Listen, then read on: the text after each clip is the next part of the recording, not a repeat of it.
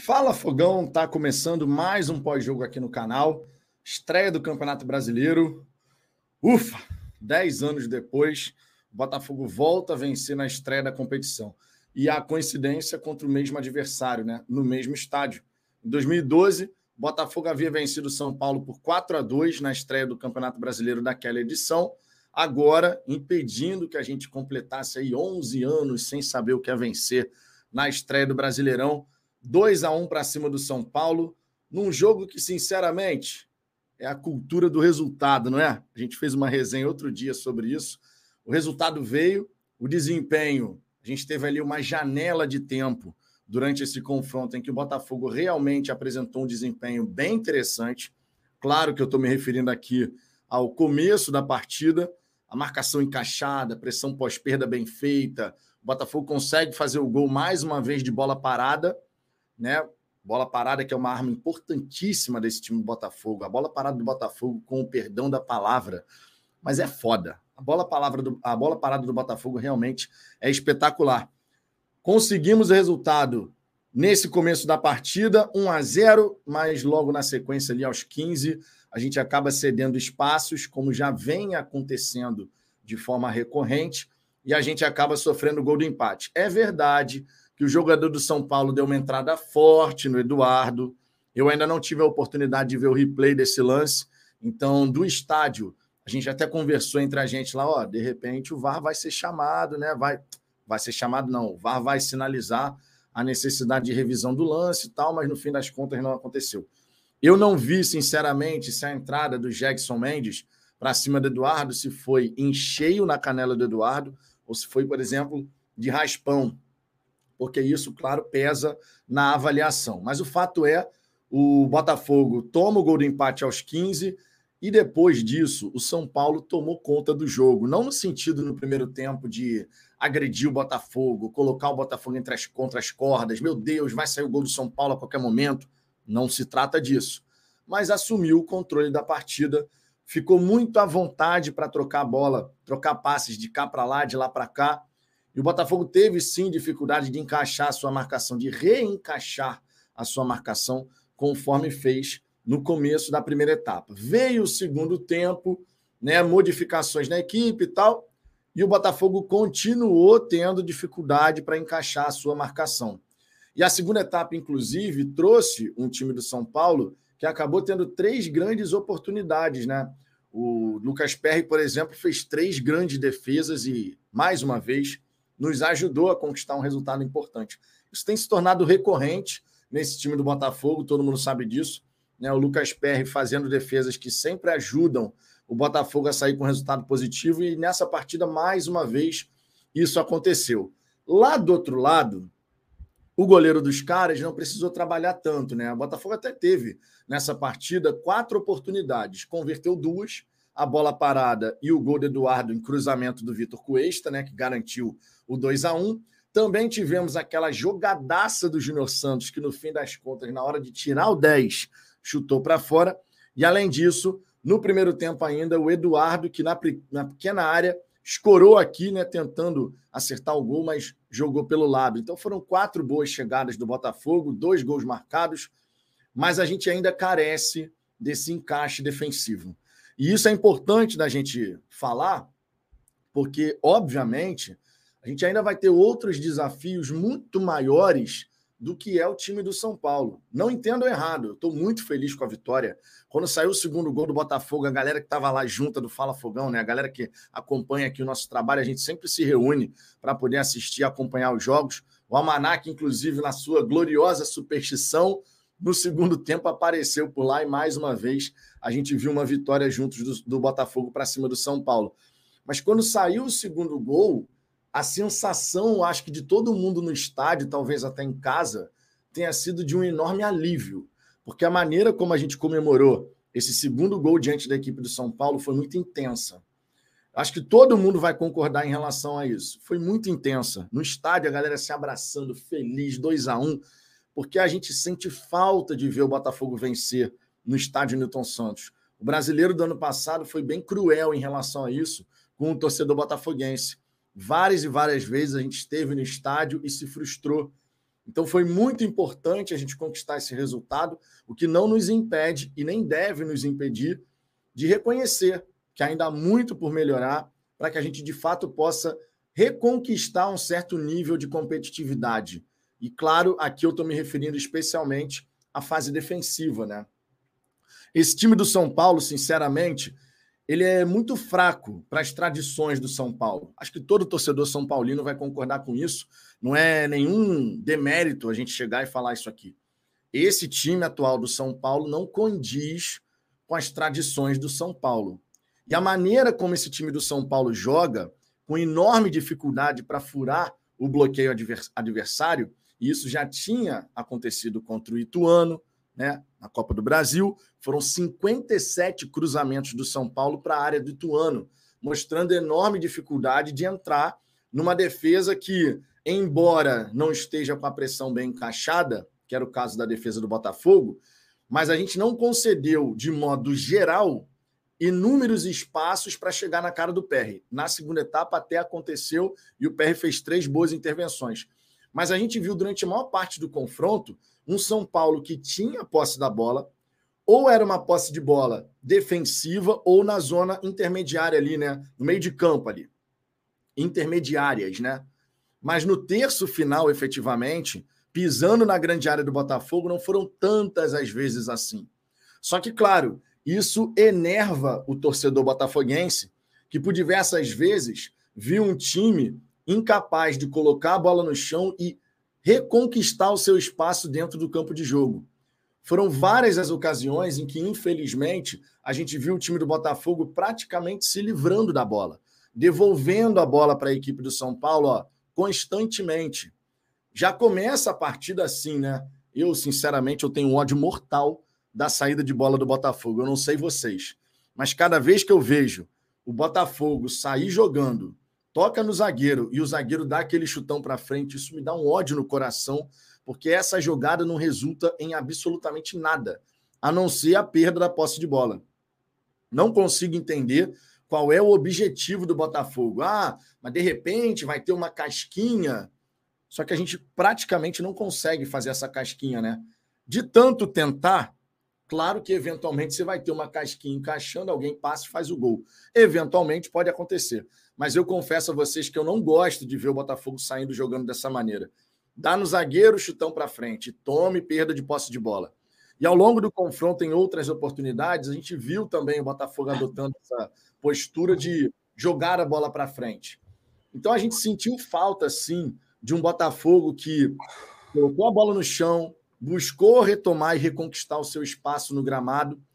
Mas que bom, fomos muito eficientes nas oportunidades que tivemos. Todo mundo satisfeito com a vitória, indiscutivelmente. Todo mundo feliz, três pontos conquistados, muito tempo sem estrear com uma vitória no Campeonato Brasileiro. Então é claro que a gente tem motivos para ficar né, satisfeitos né, com o resultado. Mas, novamente, a gente tem que falar da performance. Isso não tem como deixar de ser comentado aqui. Acho que qualquer análise, qualquer avaliação sobre essa partida que desconsidere o desempenho do Botafogo, a gente vai acabar caindo numa análise muito rasa, que é o que a gente busca fazer, busca evitar de fazer aqui no Fala Fogão. Eu entendo a felicidade do torcedor, eu entendo que ao fazer alguma crítica aqui depois de uma vitória, vai ter torcedor dizendo que a gente está, pô, tá cornetando, é hora de comemorar, mas a gente tem que pensar já no próximo desafio, que já é na quinta-feira. É um desafio atrás do outro, então a gente não tem muito tempo para ficar satisfeito comemorando o resultado, porque já na sequência vem uma outra partida, e uma outra partida, e uma outra partida. Nós queremos ver um Botafogo que tenha equilíbrio defensivo, ofensivo, que a gente efetivamente consiga manter um grau de consistência ao longo dos 90 minutos. É claro que você não vai conseguir dominar o seu adversário os 90 minutos. Uma partida de futebol é composta de ação e reação. Eventualmente você está no momento melhor, daqui a pouco o adversário se sobrepõe, e assim você vai tentando né, esse domínio territorial para que você possa se sobrepor ao seu adversário e conquiste o resultado. Mas a gente precisa ver o Botafogo realmente buscar e conseguir apresentar essa consistência maior ao longo de 90 minutos, porque em jogos mais complicados, ou seja, jogos contra equipes mais qualificadas do que é a equipe do São Paulo, nós vamos sofrer, nós vamos passar por dificuldade. E claro, se a gente tiver uma consistência maior, essa dificuldade pode ser melhor superada ou bloqueada, de repente. Uma partida ou outra a gente não vai vencer, de repente, ao invés de perder, ah, tinha tudo para perder, mas conquistou um ponto fora de casa. Coisas assim que acontecem no Campeonato Brasileiro, a gente sabe muito bem disso. Sobre a escalação do Castro, eu confesso a vocês que eu não gostei da escalação inicial do Luiz Castro. Tá? Não acho que o Luiz Henrique tinha que perder esse lugar na equipe. É, a gente vem falando aqui no Fala Fogão sobre a necessidade de você dar estabilidade à equipe do Botafogo. E essa estabilidade ela acontece por repetição. Ah, mas o Luiz Henrique, eu escutei, por exemplo, eu escutei não, eu li no Twitter, por exemplo, quando eu coloquei essa opinião, pô, o Luiz Henrique não merecia sair da equipe. E eu vi muito torcedor dizendo assim, pô, mas o Luiz Henrique, ele jogou dois jogos seguidos. Exatamente, são só dois jogos seguidos. O Luiz Henrique, ele não é que ele tá, esteja numa maratona de partidas como titular no Botafogo. Não é esse o caso. Luiz Henrique jogou duas partidas como titular consecutivas. Tem perna, claro, para poder jogar 60 minutos no terceiro jogo. E eu acho que a escolha do Castro pelo Júnior Santos, muito embora tenhamos torcedores que possam chegar e falar assim: ah, mas ele botou o Júnior Santos para dar uma maior sustentação defensiva em relação a Rafael.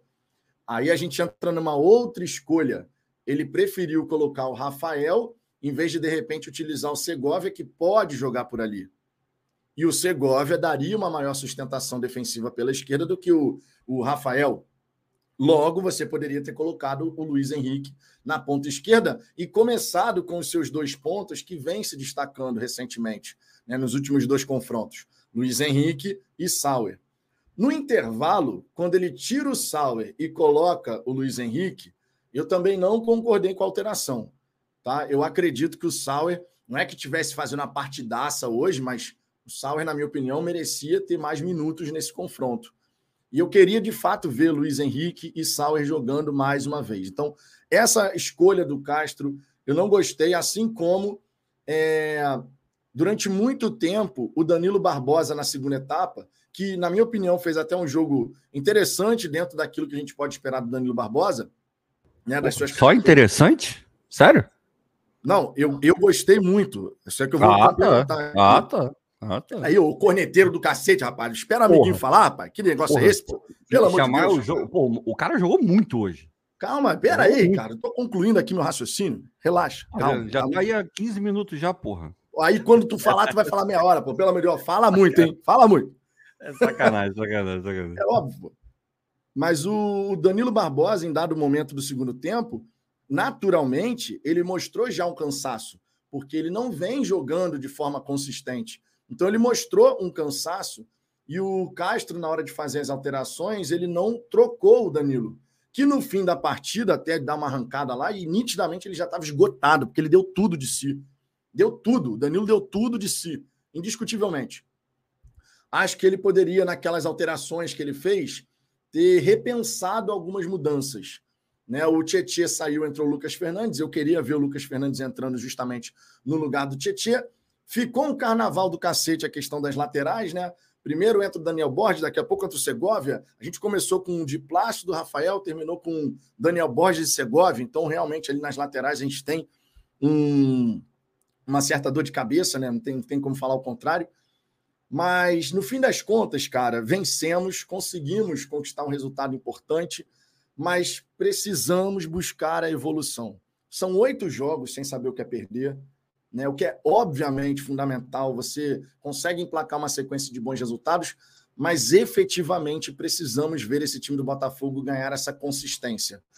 Porque o São Paulo, repito, o nível do São Paulo não é o nível mais elevado. E a própria torcida do São Paulo sabe disso. A própria torcida do São Paulo sabe que esse time do São Paulo vai ter dificuldade.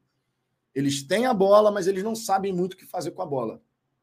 Então, esse time do São Paulo vai ter dificuldade e a gente poderia, e na minha opinião, deveria ter se apresentado melhor diante da equipe deles. Tá? Então, vamos comemorar, mas sem fazer uma análise rasa de que ah, foi tudo maravilhoso, vencemos, é isso que importa, vamos para a próxima, esquece o que aconteceu, porque não dá para ser assim. É claro que o nível de exigência desse campeonato brasileiro vai ser altíssimo e a gente precisa realmente ganhar essa consistência, ver o Botafogo evoluir. É isso que a gente espera daqui para frente. Beleza? Ricardo, uma boa noite para você. Seja bem-vindo, faça suas considerações iniciais e a gente vai aqui trocando uma ideia com a galera. Vou pegando as mensagens do pessoal, já jogando aqui o superchat do Sérgio Aloysio. Você vê como é que são as coisas no StreamYard, né, o, o Ricardo? Os caras fazem um negócio maneiro. Bota ali a categoria superchat. Já sumiu? sumiu. Já sumiu. Né? Cara, boa noite para todo mundo. Tô te achando muito para baixo, Vitor. Não tô, não tô dizendo que era para estar tá muito pro alto, não, mas tá muito para baixo, cara. Não tô o... para baixo, não. É, tá, cara. Não tô para baixo, tá, não. Tá. Vou te e vou dizer por que, eu acho que tá para baixo. Obviamente não tem que empolgar nada. Claro que não tem que empolgar. A gente poderia ter jogado melhor. Mas se você comparar o jogo de hoje e, e alguns momentos que a gente teve no jogo de hoje, a gente não viu um momento parecido no ano inteiro. Contra time decente, a gente não passou nem perto de ver. É, os 15 primeiros minutos do Botafogo foram muito bons, cara. Concordo, eu, eu, eu diria até que excelente. Diria até que excelente. Eu concordo e falei isso é, antes de você entrar. É, é aquela coisa, cara. Não jogou assim o jogo inteiro. Claro que não jogou assim o jogo inteiro. Óbvio que não jogou assim o jogo inteiro. Em alguns momentos, pecou por não fazer coisas simples. Segura a bola, roda a bola. Você vai cansar menos e o teu adversário não vai ter a bola, vai te agredir menos. E, e o Botafogo tem jogadores para circular a bola, mas não circulou. Então deveria ter feito isso. Tomou um gol, sentiu demais, demais, demais. A, a pressão foi para o cacete. A pouca que sobrou desorganizada. É, aquilo que a gente sempre fala aqui, não adianta só um ir, tem que ir o bloco, tem que ir a linha, tem que subir a outra, enfim. Mas é, a gente jogou hoje num nível que a gente não tinha jogado no, no ano inteiro, cara. E não estou dizendo que é bom, não, de novo, não estou dizendo que é bom. Foi a nota hoje para o jogo, de forma geral, é uma nota, sei lá, 6, 6,5. Só que, porra, se você comparar com, com o resto do campeonato do, do ano, porra, aí para mim, desculpa, aí foi bem melhor, cara. Bem melhor. Bem melhor. Eu discordo, Agora, faz parte. Não, tudo bem. Né? Aí é, eu gostei, eu, eu gostei um efetivamente dos 15 minutos iniciais. Não, eu concordo plenamente. Para mim, comparando. Não, pois é, por isso. Comparando, comparando com o nível de atuação que a gente estava tendo ao longo do ano inteiro, hoje foi melhor. Hoje foi melhor. É, mesmo nos momentos ruins, ainda assim foi, foi melhor do que o que a gente estava vendo. Porque, tudo bem, o São Paulo tem todos os problemas que você falou, e verdade. É, tem muito problema de criação, porra. E em algum momento desse ano, o, Luciano era o camisa 10 dos caras e, tipo, arma... o Luciano não vai armar nada. É, a gente viu algumas falhas importantes. A falha do gol é uma falha muito bizarra. Tinha muito mais jogador do Botafogo dentro da área do que do São Paulo, mesmo assim a gente toma um gol. Negócio bizonho. Mas é, o medo que muita gente estava tendo de que, pô, ah, não tá jogando contra time de série D, não tá jogando contra time de série C, sem divisão, porra, vai entrar no brasileiro, vai ser atropelado por todo mundo, já é candidato a rebaixamento. Cara, não foi uma partida para esse nível. Então, é pouco, é pouco, claro que é pouco. Mas foi melhor do que o que a gente viu ao longo do, ao longo do, do ano, assim eu, eu tenho certeza que muita gente não estava esperando pelo que a gente viu no começo do jogo. Nem nos melhores sonhos, porque o time não dava nenhum é, indício de que faria um começo de jogo como fez hoje. E, pô, poderia, o Botafogo poderia ter feito facilmente 2 a 0 no começo do jogo. Ninguém estava esperando isso. Ou seja, teve ali uma mini evolução, cara. E qualquer mini evolução que a gente tenha é, é para olhar e falar, cara, que bom, porque a gente vem de um lugar muito ruim nesse ano. Então, tipo, não é para soltar fogos, mas, pô, é para ficar. Tá, beleza, vamos ver o próximo jogo, né? Mas é... acho que é por aí, assim. A gente teve mais uma vez uma atuação muito boa do Eduardo. Muito boa do Eduardo. Ele, ele é diferente, ele, ele faz o Botafogo diferente. É um cara que tem uma reserva técnica enorme que pode decidir um jogo como ele fez hoje. O Tiquinho é um cara fantástico, joga muita bola, prende a bola e vem e faz. Porra, ele, às vezes ele joga até como 10, cara. Ele vem aqui. O Tiquinho é sensacional. Eu acho que ele é muito sacrificado nesse esquema do Castro. No meio do segundo tempo para frente, ele tá sempre muito morto, porque ele tem que fazer tanta coisa, mas tanta coisa dentro do campo, que é humanamente impossível ele ter perna. E mesmo assim, hoje, mesmo cansado, ele ainda tentou segurar a bola ali na frente, tal, ainda foi útil. Isso é um puta de um erro do Botafogo não ter contratado um, um atacante para ser reserva do Tiquinho. É... Mas, assim, a gente viu um Segovia entrando bem, com personalidade, partindo para cima. A jogada do gol surge de um bom lance dele, que depois vai lá para o outro lado e acaba virando um lançamento, um lançamento não, um cruzamento primoroso do Cuesta e uma cabeçada maravilhosa também do Eduardo. Então a, gente teve coisas positivas assim. Tem, tem erros do Castro ainda. Eu não teria colocado o Júnior Santos. Para mim, eu teria entrado com o Luiz e, e com o Sauer, sem dúvida. Eu não teria tirado o Sauer, embora o Sauer não tivesse super jogando, eu teria tirado o Júnior Santos e botado o Luiz, para poder consertar a, a escalação equivocada desde o começo. É aquele negócio, né, cara? Ele ele poderia ter tentado o Júnior Santos e poderia ter dado super certo. O Júnior Santos poderia ter acabado com o jogo, porque ele pode acabar com o jogo se ele quiser. O problema é que nem sempre ele quer, e, e, e mais do que isso, eu acho que ele nem sabe como é que ele faz para querer, entende? Isso que é o pior. É, é, um negócio que vai fazendo e quando ele olha, ele não deve nem acreditar no que ele fez, tanto de ruim quanto de bom. E não era para ter. Você tá dando sequência para o Luiz. O Luiz está crescendo, você vai, tira e coloca. Não, cara, tá errado. O Caixa mandou malzão nessa. Muito mal, muito mal mesmo. Então, acho que foi positivo, cara. No final das contas, foi positivo. Dá um, dá um alento, pelo menos, já, do tipo, ah, minimamente a gente consegue competir na, na Série A. E, e é minimamente por enquanto, mas talvez passe desse minimamente. O medo era que a gente não jogasse porra nenhuma que a gente tomasse uma traulitada e fosse horrível. Porque o nível de futebol que a gente estava tendo era para ter um jogo horrível hoje. Horrível, horrível. Mas não foi o caso, cara. Não foi o caso. Mesmo nos momentos em que a marcação estava uma merda, isso é um. Porra, me irrita profundamente a liberdade que o Botafogo dá para o homem da bola. Pô, teve um lance hoje, no segundo tempo já, que o cara pega na ponta. Ele ficou sem sacanagem uns 10 segundos com a bola no pé escolhendo, não, eu vou dar no meio, eu vou inverter o jogo, eu vou cruzar. Não pode, não pode. Jogador nenhum pode ter 10 segundos com a bola no pé sem ter alguém na frente dele. E o Botafogo é muito permissivo, muito permissivo na marcação. Isso é um puta de um erro. Agora, vai acertar? Não sei, mas algumas coisas que, que a gente não acreditava, minimamente se acertaram um pouco hoje.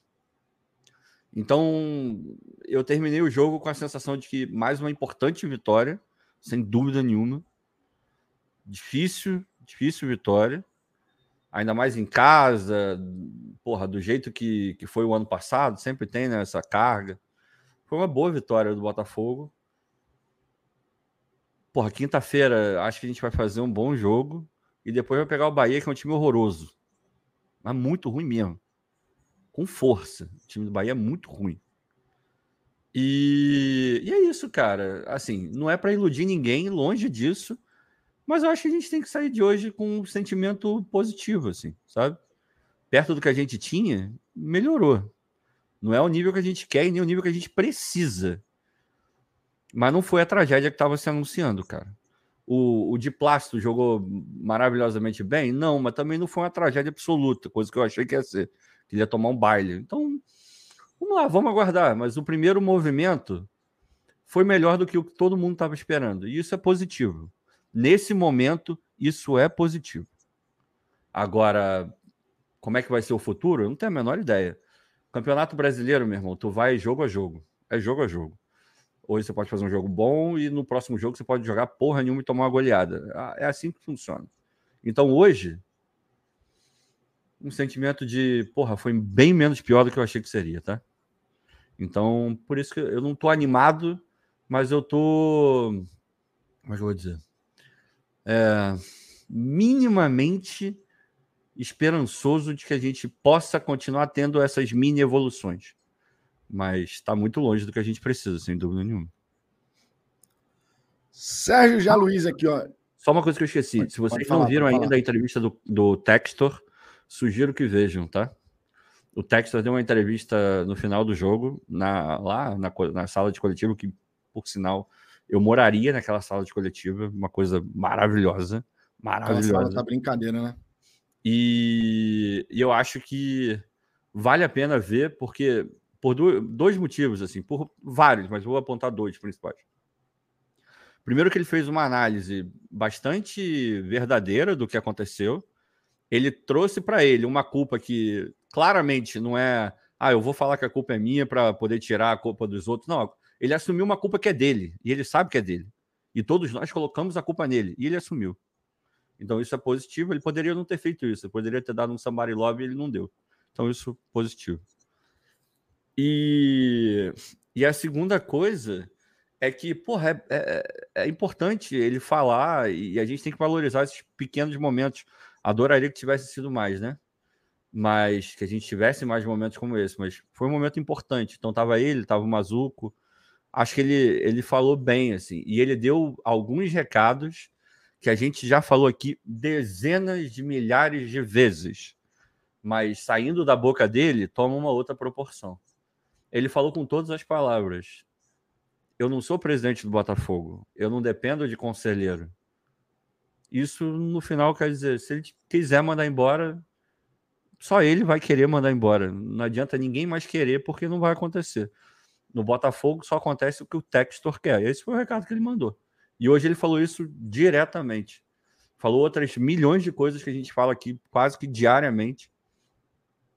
E, e eu achei que foi importante. Foi uma, foi uma entrevista absolutamente mais sóbria do que as demais que ele já deu.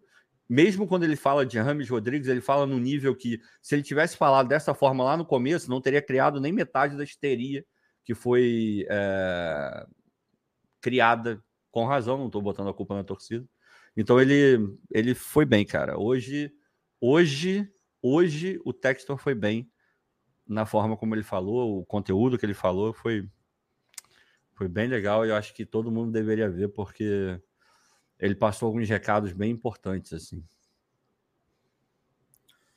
Seguindo, Ricardo. Galera do chat. Tô aqui. Teremos o retorno de alguém da bancada. Ah, não é possível. Teremos. Não. Porra, Textor falando em coletiva, Mazuco do lado do Textor. E esse retorno aí. Na, na, na, Teremos. E a gente Teremos. ainda ganhou o jogo do São Paulo no Newton Santos. Tem alguma... Por isso que choveu do jeito que choveu hoje.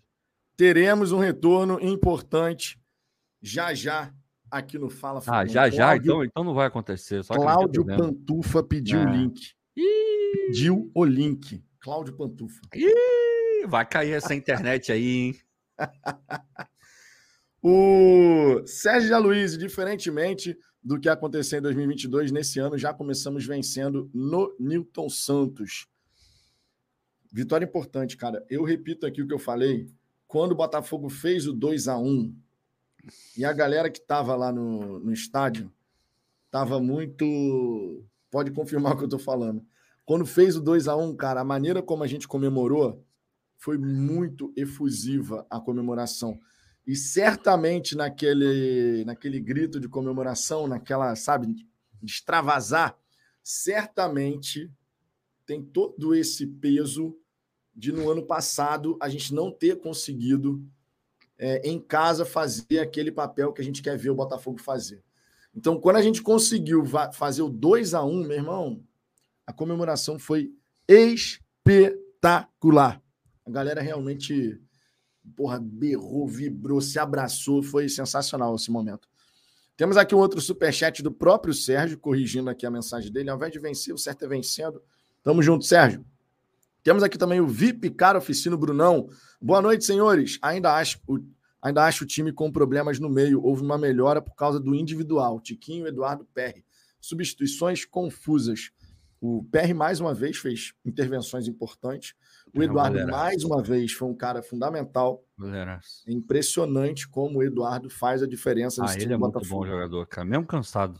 Mesmo. E o Tiquinho também, né, cara? O Tiquinho é um jogador extremamente importante. Fez o gol dele, primeiro gol dele nesse Campeonato Brasileiro. Que assim seja. O homem chegou. Meu Deus. Eu não acredito. Não é eu não acredito. E não tá, tá no banheiro, hein? E não tá, tá no calma. banheiro, hein?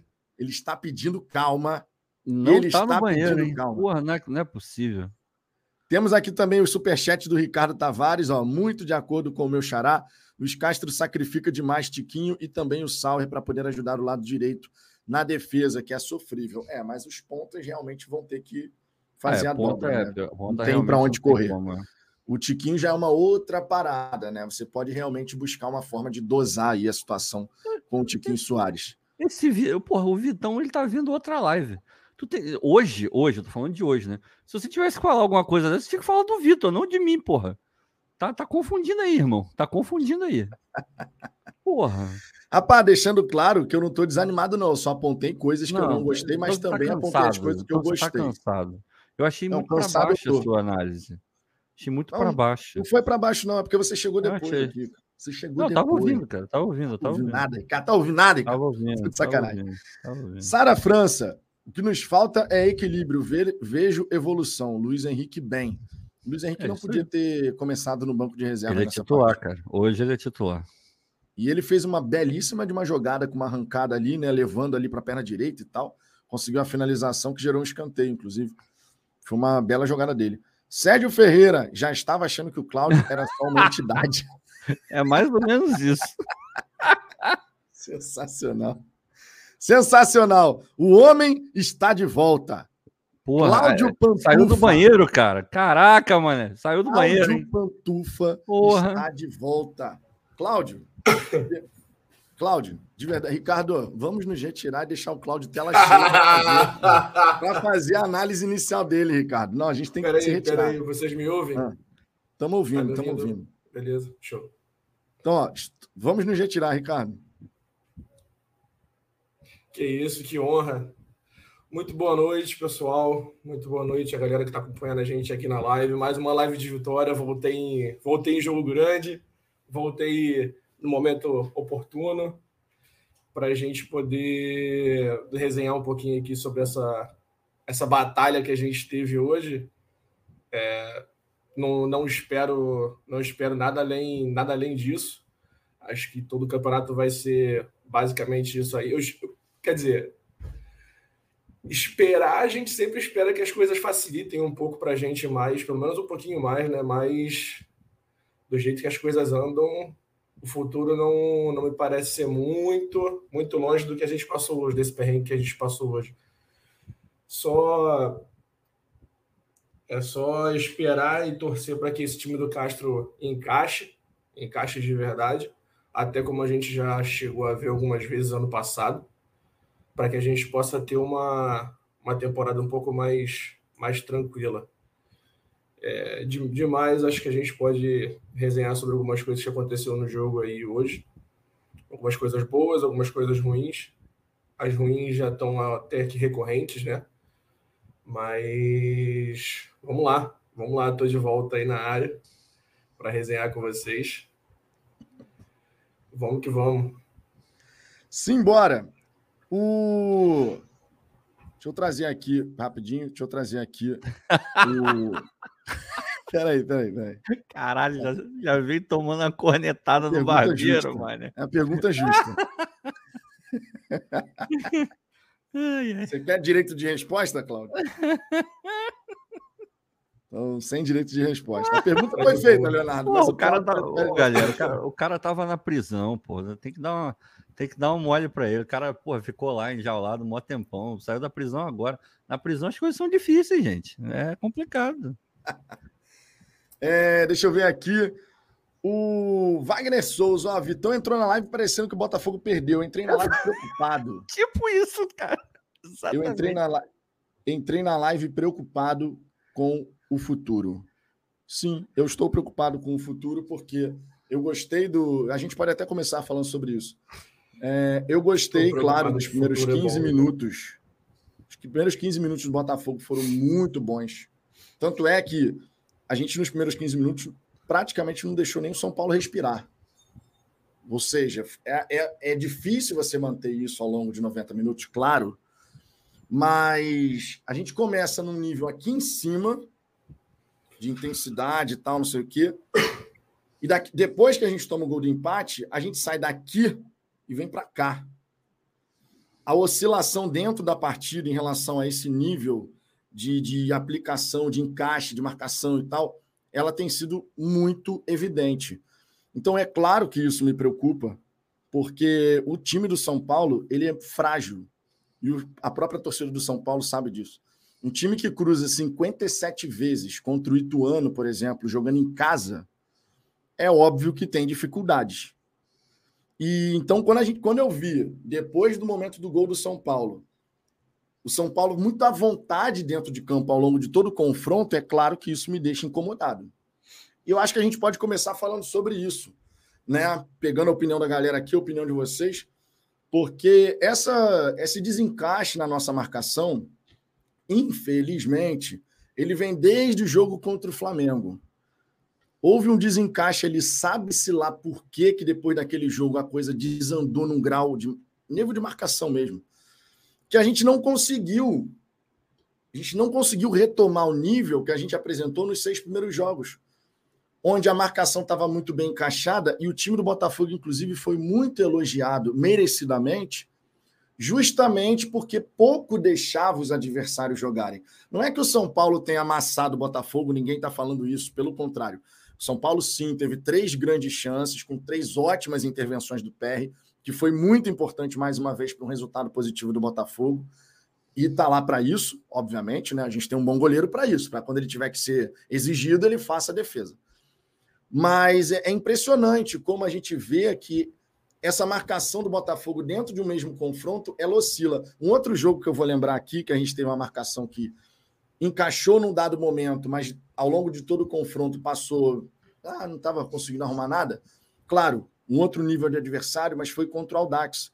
Quando a gente jogou 25 minutos finais da partida, melhorando, mas nos primeiros 65, aquela coisa assim de, ah, o Aldax, mesmo o Aldax jogava, entendeu? Isso me preocupa. Ricardo, você pode dar uma olhadinha aí no chat do YouTube, mensagem prêmio, porque eu não estou com o YouTube aberto aqui, por gentileza. Porra, aí, aí você me ferra, eu vou ter que carregar meu telefone. Pera não, aí. não, então eu abro aqui o YouTube. Eu vou ah, abrindo tá. aqui.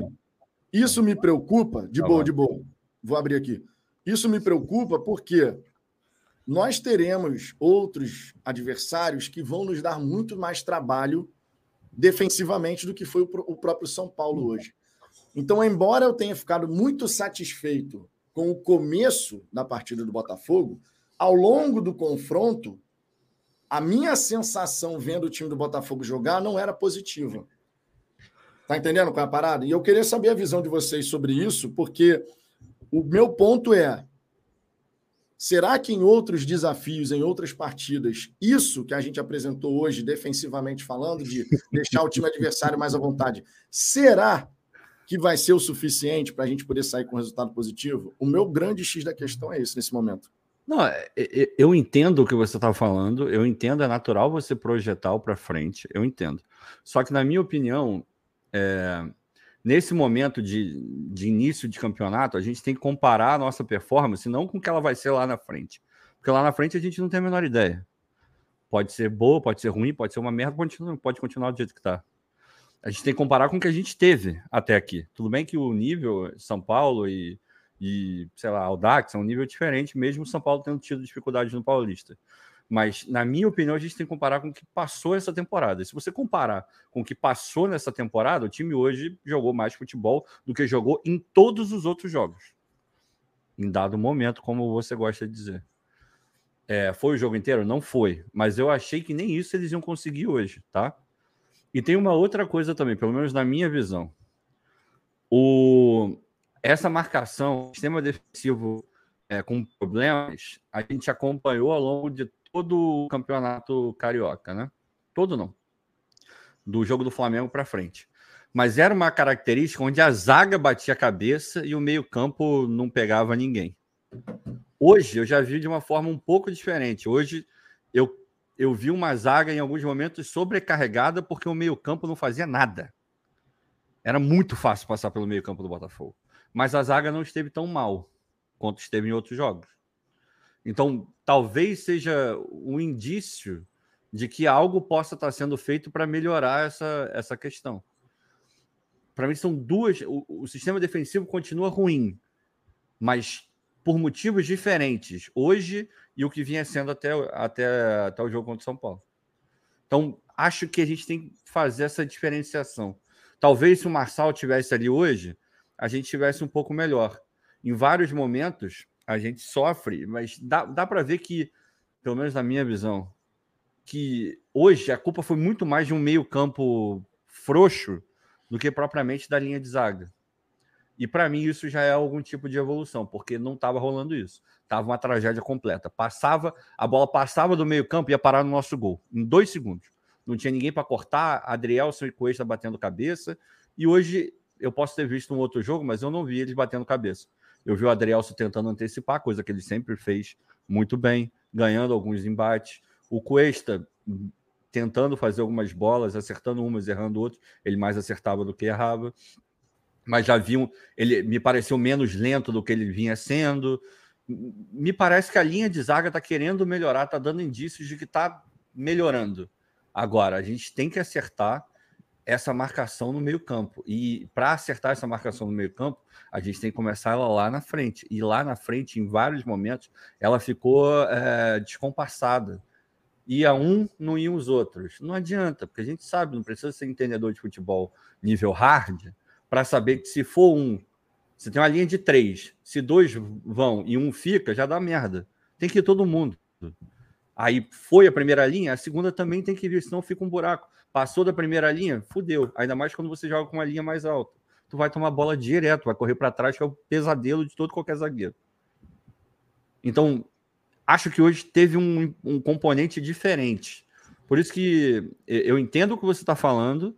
Se eu for pensar para frente, também me preocupa.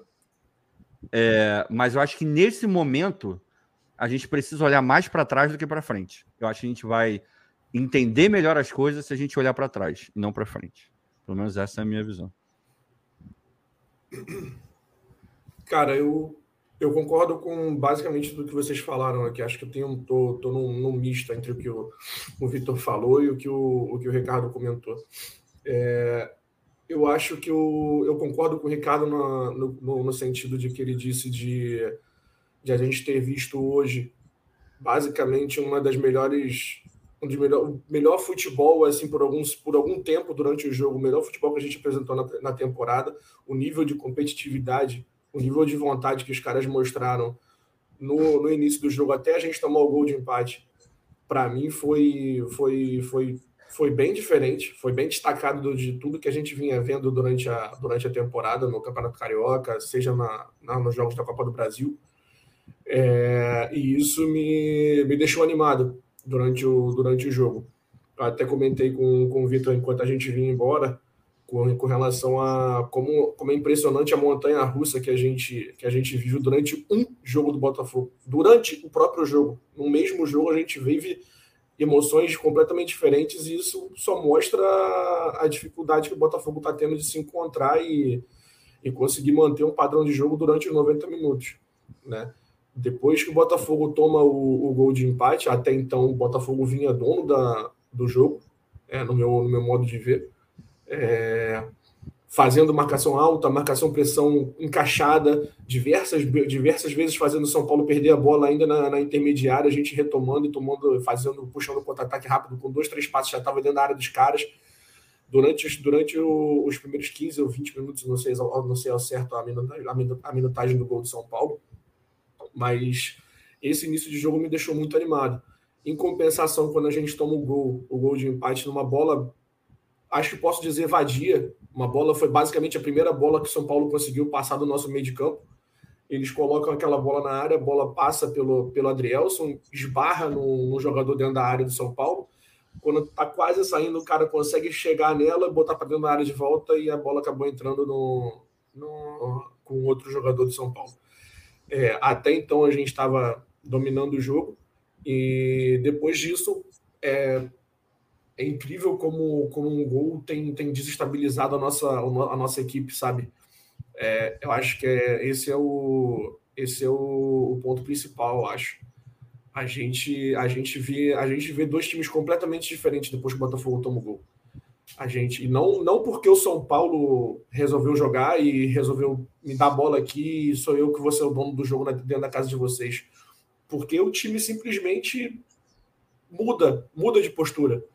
E eu não consigo explicar o motivo disso, a razão disso, se é por conta dos próprios jogadores, se é alguma instrução que o Castro passa, não sei te dizer. Mas é, é ficou nítido hoje que a, o time, depois tomou, tomou o gol de empate, o time caiu, até por conta também, acredito, que, que entra na questão da a marcação-pressão. Ela, ela é feita, ela deve ser feita em momentos, em momentos chaves do jogo né? Até porque não é, não é, não é possível, não é viável você fazer com que o seu time jogue 90 minutos fazendo aquela marcação pressão, correria absurda.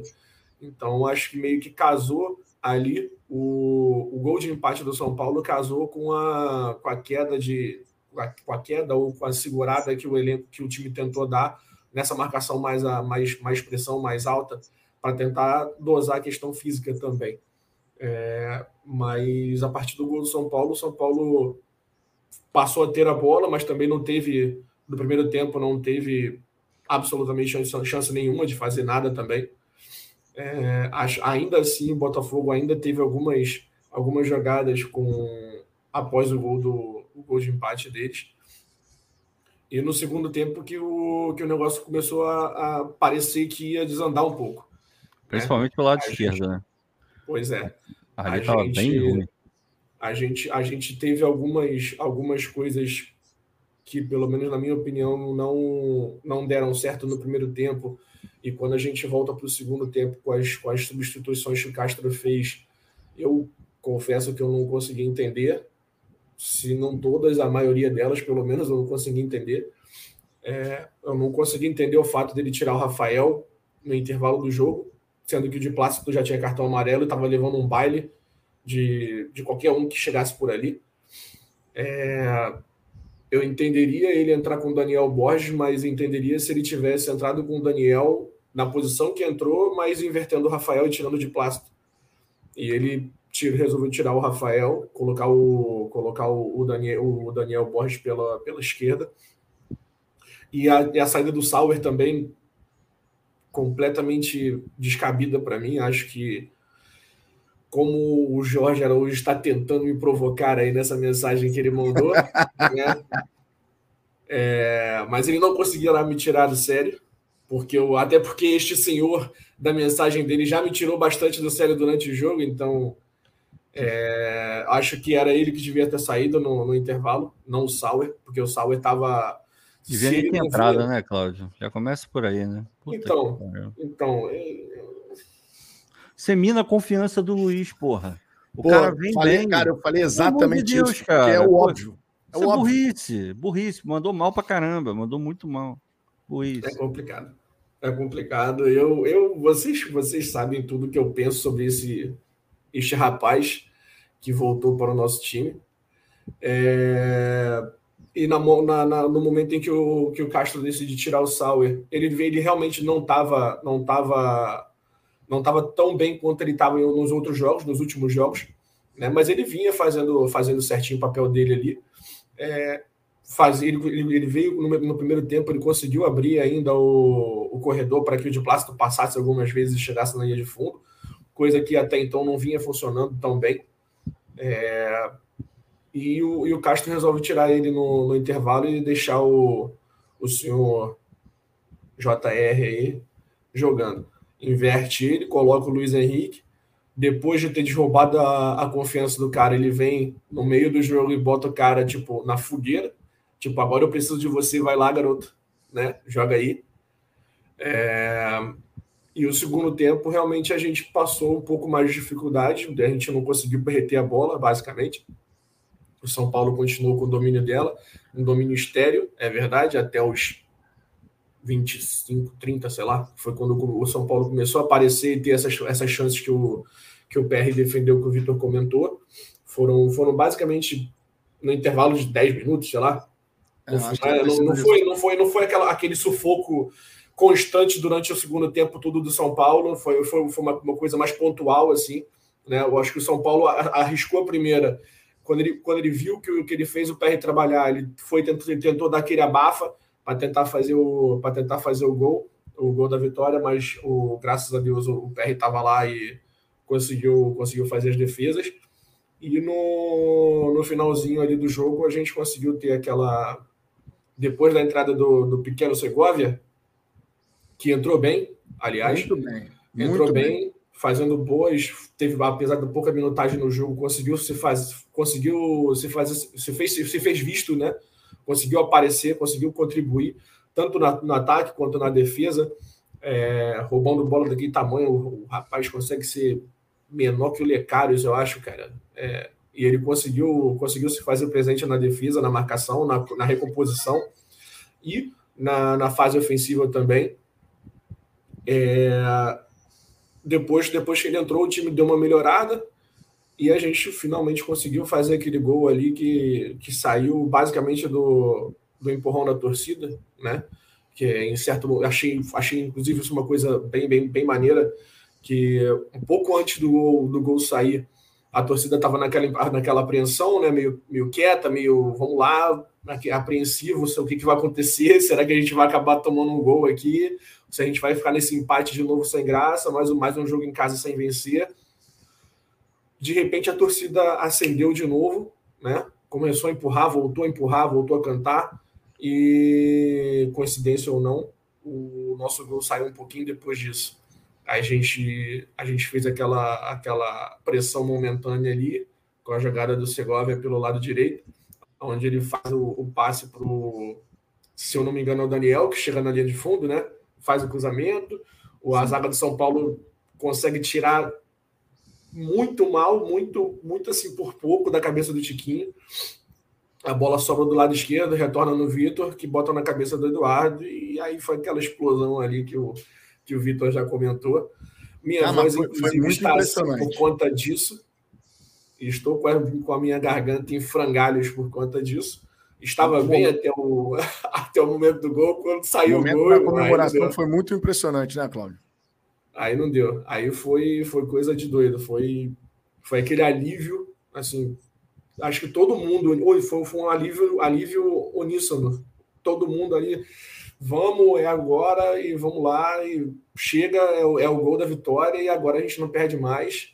E foi aquela de continuar empurrando, continuar tentando segurar, jogar junto com os caras para segurar o resultado até o final.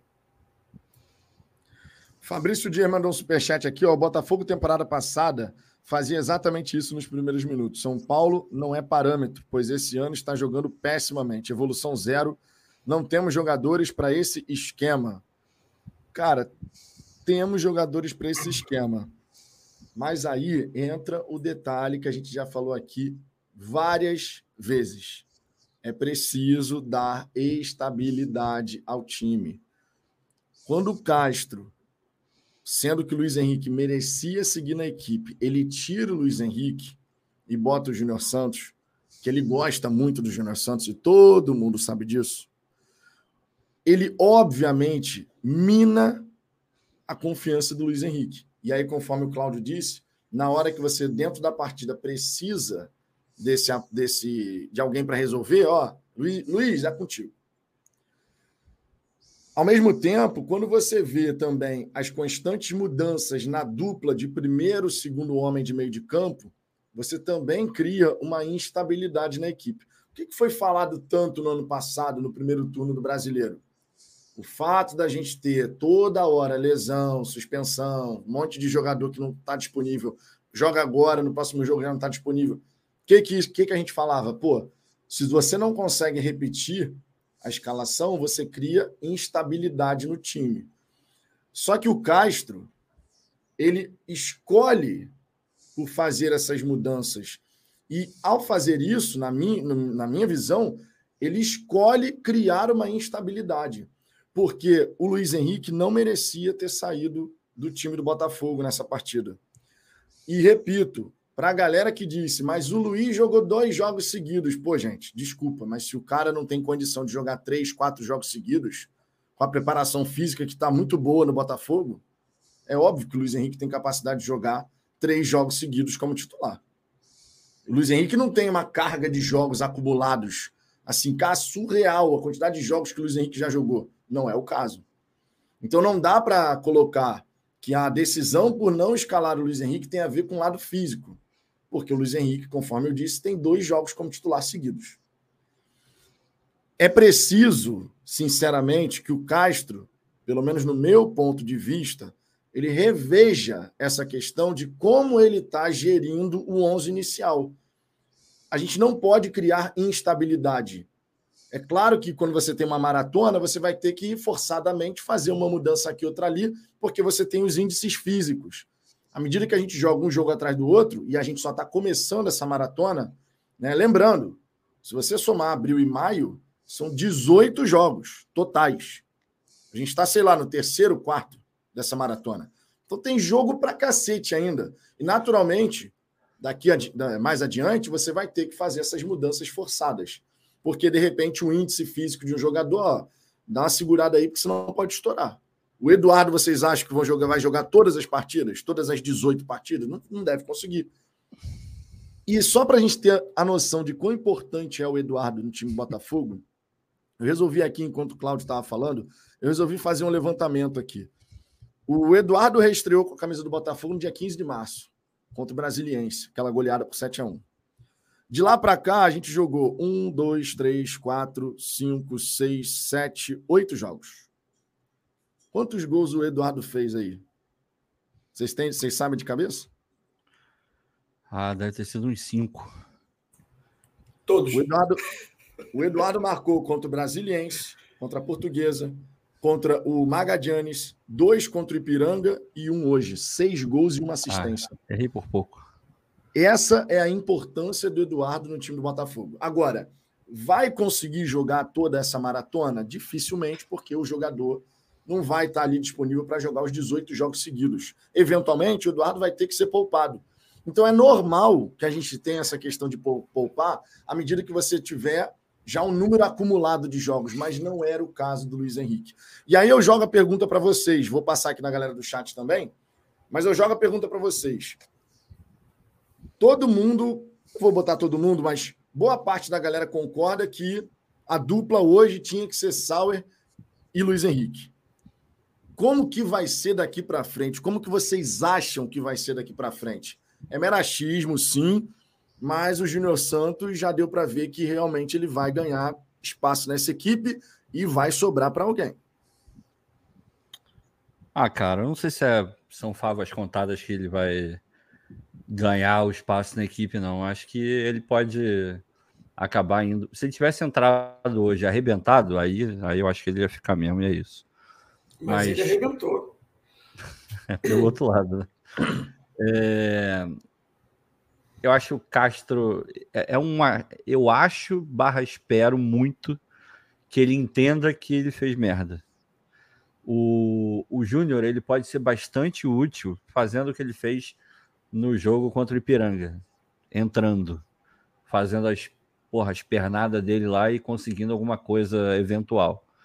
Agora, para começar, tem que começar quem está rendendo mais e quem está em crescimento. E sendo assim, cara, não tem que inventar. As pontas hoje do Botafogo, de um lado você tem que ter o Luiz Henrique, do outro lado você tem que ter o Sauer. Pode mudar? Pode mudar. Segovinha entrando bem em algum momento, daqui a sei lá quanto tempo, calma com o garoto, pode ser que ele vire titular, pode ser que ele vire titular. Mas no momento, hoje, Sauer e Luiz Henrique. Qualquer coisa diferente disso é é não ser inteligente, se vocês quiserem, para alegria de muitos, ele está sendo burro quando ele quando ele coloca dessa maneira Júnior Santos. E eu avisei que ele ia fazer isso. Eu falei isso aqui. Eu falei, ele vai botar o Júnior Santos na esquerda e vai botar o Sauer na direita. Não deu outra. A gente já está aí né, há muito tempo com o Luiz Castro, né? já deu para entender como a cabeça dele funciona. E por isso eu digo que o Júnior Santos não, não virou titular absoluto ainda. Ainda. É, eu, eu acho que não faz o menor sentido o que ele fez hoje. Eu não, não. consigo, eu não consigo ver nenhuma justificativa plausível para o que ele fez hoje. Sacar o, o Júnior Santos do bolso assim e colocar o cara para jogar num, numa estreia de brasileiro. É, concordo, acho que a questão é, a, é indiscutível a, a, questão de que hoje a, a, titularidade é do Sauer e do Luiz Henrique. É, acho que acho que antes de tudo passa pela questão da meritocracia que ele gosta tanto de falar. É, você não consegue ver de, de, desde o início do ano nenhum, nenhum outro ponta, tanto esquerda quanto direita, que tenha apresentado mais do que eles dois. Então, principalmente nessas últimas partidas que a gente veio, veio acompanhando. Razão, cara. Não? Não? Então, eu acho que não faz o menor sentido da gente da gente estar tá falando desse, desse cara jogar, né? muito menos, muito menos ser essa, essa peça praticamente insubstituível de que ele pode jogar de um lado, depois ele pode jogar para o outro, para aí então é, ele fazer Caraca, merda de um lado, ele fazer merda é, do outro, o cara regular dois lados. o cara resolver é. que, que tem que sair. Entende? É. Acho que acho muito complicado, acho eu, eu, eu, eu, eu me seguro muito para não, não falar tudo que eu quero, que eu gostaria de dizer acho que não seria publicável aqui, não seria de bom tom. Teu advogado, teu advogado está de férias? Então, eu então, prefiro. É, é, é melhor. Se está de férias, é melhor não falar. É. Eu prefiro me abster e só dizer que eu acho que o Luiz Henrique e o, o Sauer deveriam ser os titulares. O Luiz HW, não trocamos três passes, certo? É, é? certos. 3-5-2 não seria melhor? O Castro não gosta de jogar com três zagueiros. Muito embora ele tenha colocado três zagueiros naquele fatídico jogo contra a Portuguesa. Ali viajou, né? Ninguém viajou. entendeu nem por que ele fez isso, porque viajou. ele já deixou claro que ele detesta jogar com três zagueiros. Não, viajou, viajou, viajou. Não sei o que, que deu na cabeça dele. Eu acho que ele não tem nem elenco para isso também, né? Para, por exemplo, um 3-5-2 virasse o esquema oficial. Não, não é, cara. O esquema sabe, básico. Sabe o que, ele sabe que ele tinha que fazer? É, baseado nessa, nesse negócio que eu falei do, do Tiquinho, que o Tiquinho cansa ali na metade do segundo tempo para frente, às vezes até um pouco antes. O Castro, ele, ele não tem um jogador à altura do Tiquinho para botar para manter o esquema dele. Isso já está mais do que comprovado. Não vai ser o Matheus e não vai ser o Júnior Santos jogando ali também. Sendo assim, e você sabe que vai acontecer isso, porque você exige tanto do Tiquinho que ele volte, que ele arme, que ele segure para o time subir. O Tiquinho ele faz tanta coisa dentro do campo, por isso que ele fica morto. Sendo assim, meu compadre, trate de armar alguma coisa para o momento em que ele estiver ruim. Tem que ter uma variação de esquema que consiga fazer com, com que o Tiquinho faça só a, como, como diria o outro, ali a, a centroavância Fica ali, meu irmão, só camisa 9, só para ficar na áreazinha. Pô, hoje teve uma bola no mais pro final do jogo, eu não lembro quem foi que cruzou. Mas alguém cruza e não tem ninguém na área para dar a porra uma cabeçada. Por quê? Porque era o Tiquinho que tinha que estar tá ali, mas ele estava na outra ponta. Em alguns Isso momentos é eu entendo. Me irrita extremamente. Pois é, eu entendo o porquê. Agora, quando ele já está morto, você piora tudo, porque ele volta e depois ele não vai estar tá lá na área, ele não vai ter como chegar lá. Então você tem que armar, de repente, sei lá, começa a botar o, o Matheus de, de segundo atacante, ele já rendeu mais é, como segundo atacante do que propriamente com camisa 9, em todos os momentos, embora tenha entrado em muitas fogueiras. Eu acho que o, a variação tática mais forte que ele tem que trabalhar, na minha opinião, é essa é essa. Ele tem que resolver essa questão do Tiquinho. Porque o Tiquinho cansado, a pressão lá na frente ainda existe, porque não adianta nada, não vai ter ninguém pressionando, e vai estourar lá atrás. E também ele perde essa coisa do, dele voltar e ainda conseguir minimamente chegar na área para poder ser o camisa 9. Ele tem que resolver isso, porque se não resolver, hoje o Eduardo salvou. Mas vai ter dia que o Eduardo não vai salvar, irmão. Então vai, vai depender o quê? Do trabalho do conjunto. Então, na minha visão, ele tem que abrir o olho com essa porra. Não, e isso é importante, cara, porque é aquilo que eu falei. Eventualmente o Eduardo vai ser poupado. Por motivos óbvios, porque ele não vai conseguir jogar 18 partidas seguidas não, sem. Ninguém, ninguém, ninguém vai. conseguir. É. Então, assim, O Eduardo tem, tem sido uma peça importantíssima, não à toa falei aqui, seis gols e uma assistência nos últimos oito jogos. E, meu irmão, a gente realmente precisa ver, né? O, o Castro encontrar de fato uma solução para isso. Tivemos uma mensagem prêmio aqui do Vicente Carneiro de Castro, 14 meses, Vicente, já como membro aqui do canal. Boa noite, felicidade a todos. Estamos juntos. Olha só, eu vou passar na galera do chat, só que antes, um recadinho especial para Dijair Soares. Dijair, tu tá sempre presente aqui na resenha. Quando você discordar da opinião do amiguinho, não precisa falar que é burrice, porque ninguém aqui é burro. Vocês podem até não concordar com a opinião, mas Menos, Há né? controvérsias, né? né? Eu, eu já me achei burro várias vezes. Não, a gente está sempre tendo que aprender, sem sombra de dúvida, e faz parte do ser humano. Mas na hora de emitir uma opinião aqui no chat, ó, tranquilo, discordo por isso, por aquilo e tal, faz parte de discordar, não tem problema nenhum. E para aquela galera que fala que live baixo astral, cara, olha só. Todo campeonato brasileiro acontece exatamente a mesma coisa. Se o time ganha e a gente não chega aqui soltando fogos e acaba apontando coisas que precisam melhorar na equipe, toda vez tem mensagem no chat. Mas o time ganhou, mais isso, mais aquilo. Tudo bem, a gente sabe que o time ganhou.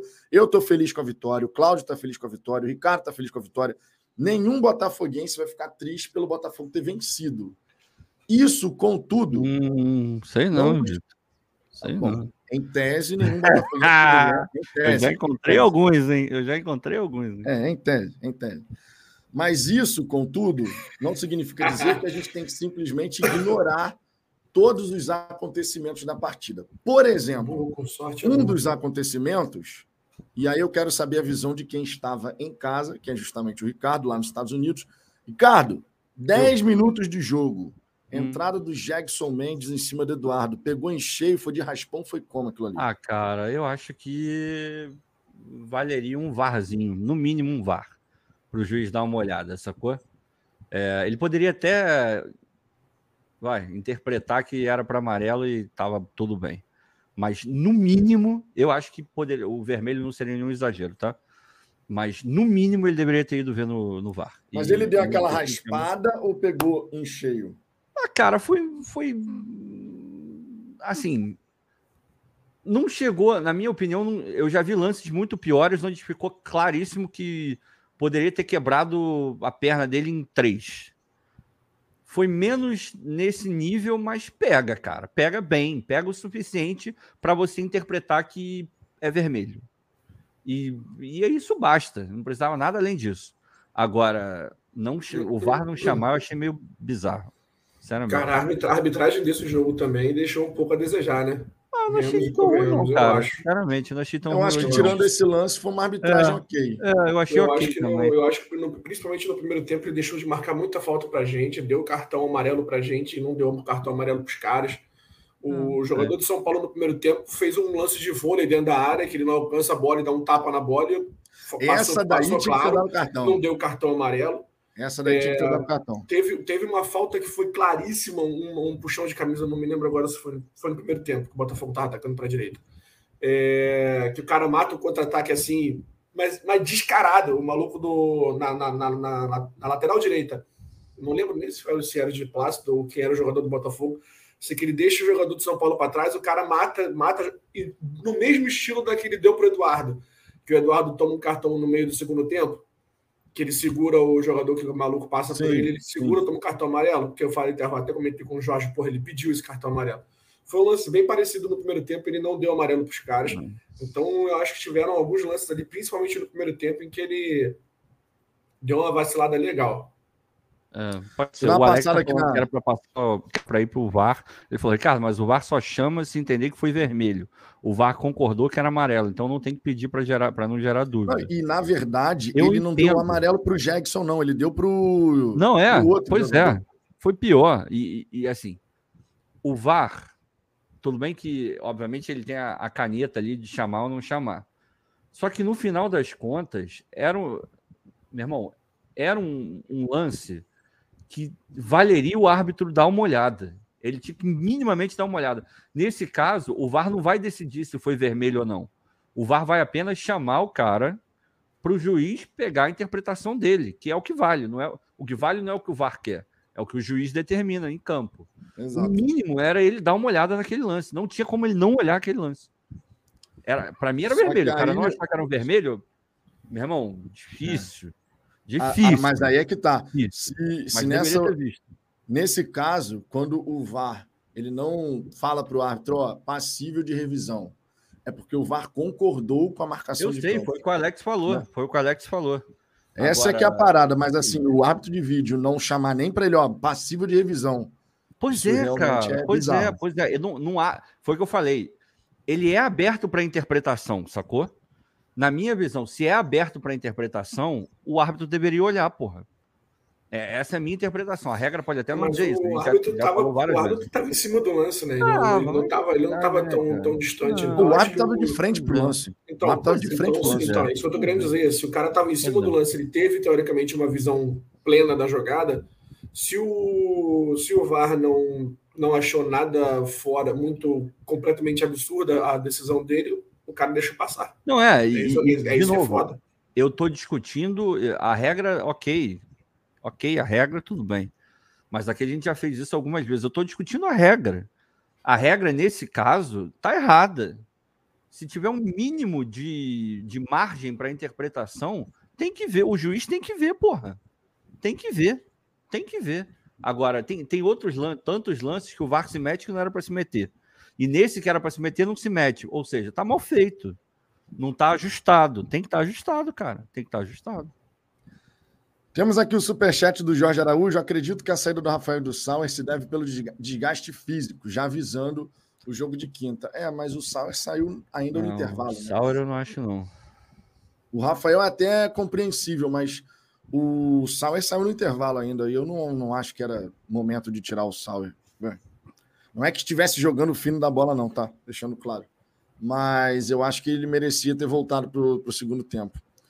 É, Alexander Nascimento, fala Zambuja, abraços do Vieira do Fogão, Londres. Que isso, Conhece? presença internacional. Presença internacional, irmão. Pô, a gente tá. Presença internacional. A gente tá. É, tem uma. Aqui eu, eu não tenho acesso a essas informações, o Vitor tem.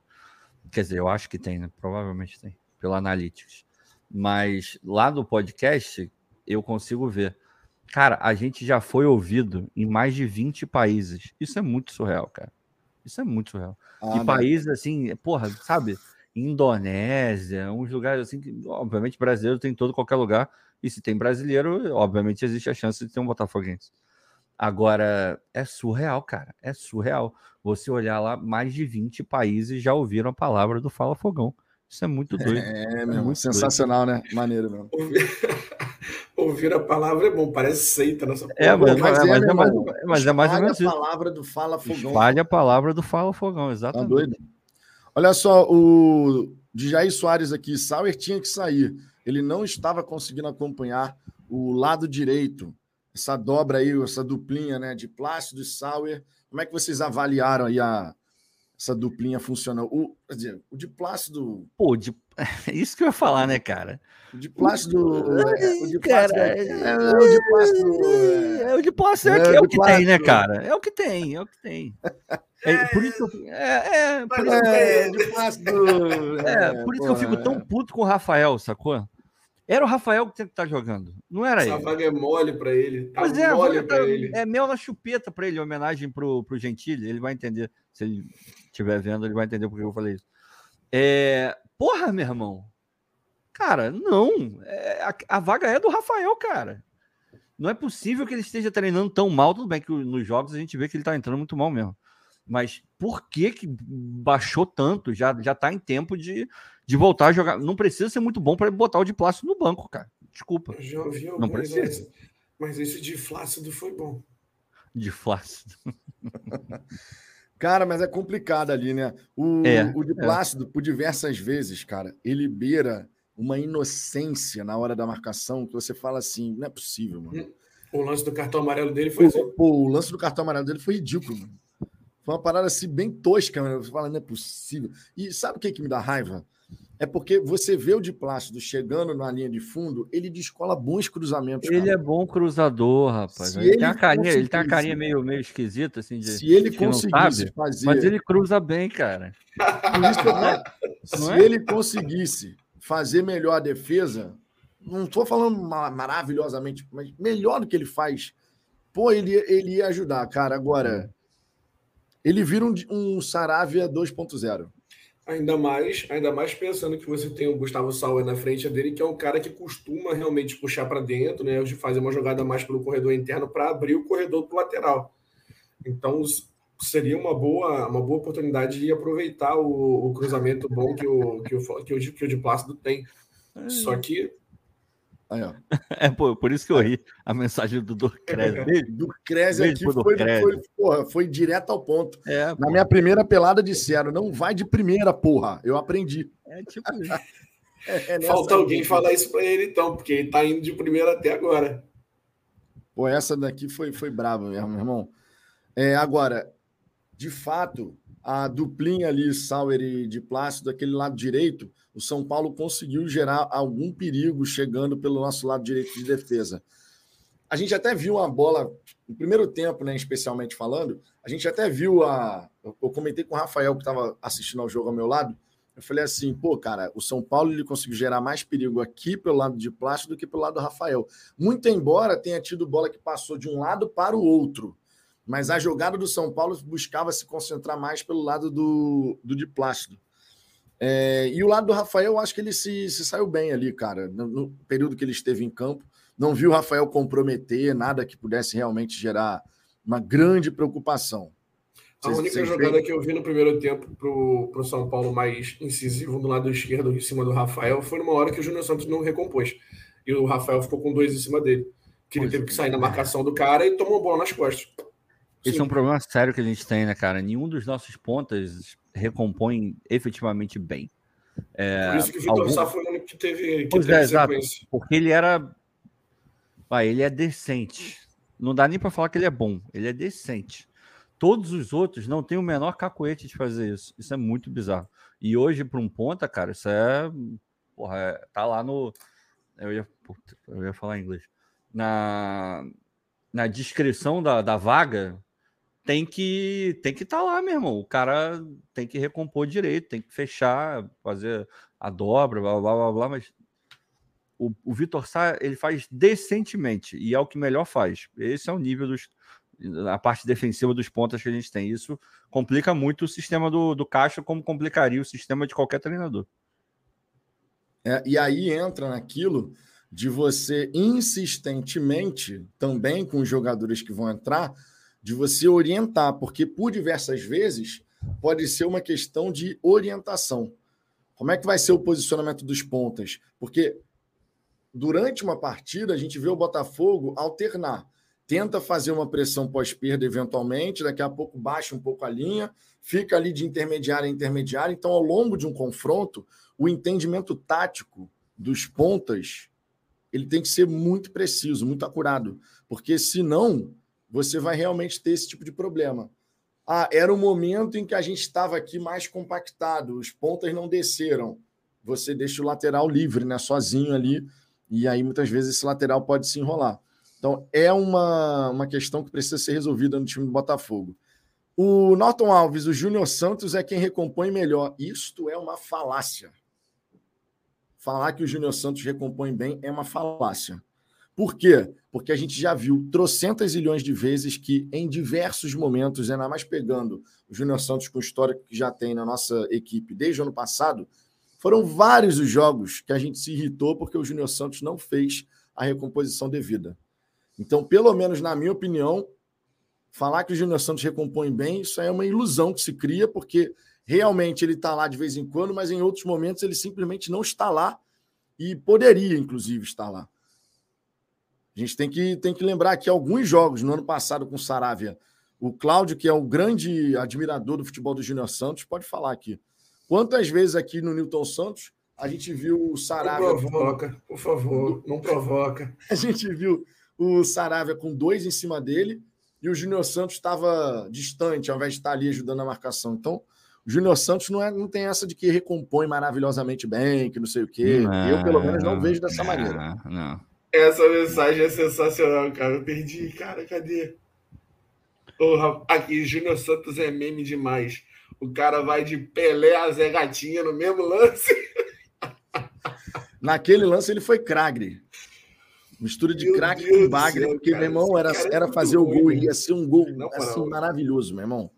Ia ser um gol maravilhoso. Agora, a canhota do Júnior Santos não é a. A, a- a direita Ah, já não, não é. é o quê? A canhota dele não é o quê? A canhota, não. A canhota do Júnior Santos é ruim. A direita é melhor, porque ele é destro e tal, mas. A A direita é pior canhota, ainda. irmão, Não, ele é ambidestro, Vitor, pelo amor de Deus. ele é Ambicanhoto, ambidestro, né? né? Ele é As ambidestro. duas são ruins. É, é, ele chuta Não, mal com as duas.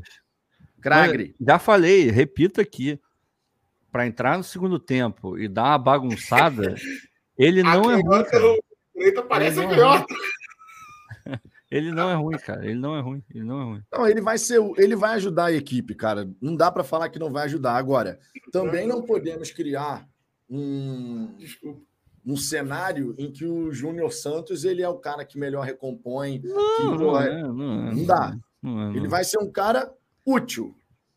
Em alguns jogos vai fazer uma partida melhor, em outros não vai tão bem assim, porque é o nível do- de um jogador ali de médio médio para bom, vai. O Júnior Santos consegue ter alguns lances maravilhosos, mas na, na mesmo, no mesmo lance ele pode fazer uma parada que Vai ser útil, vai ser útil. O Alex perguntou se o PR é o melhor goleiro do Brasil.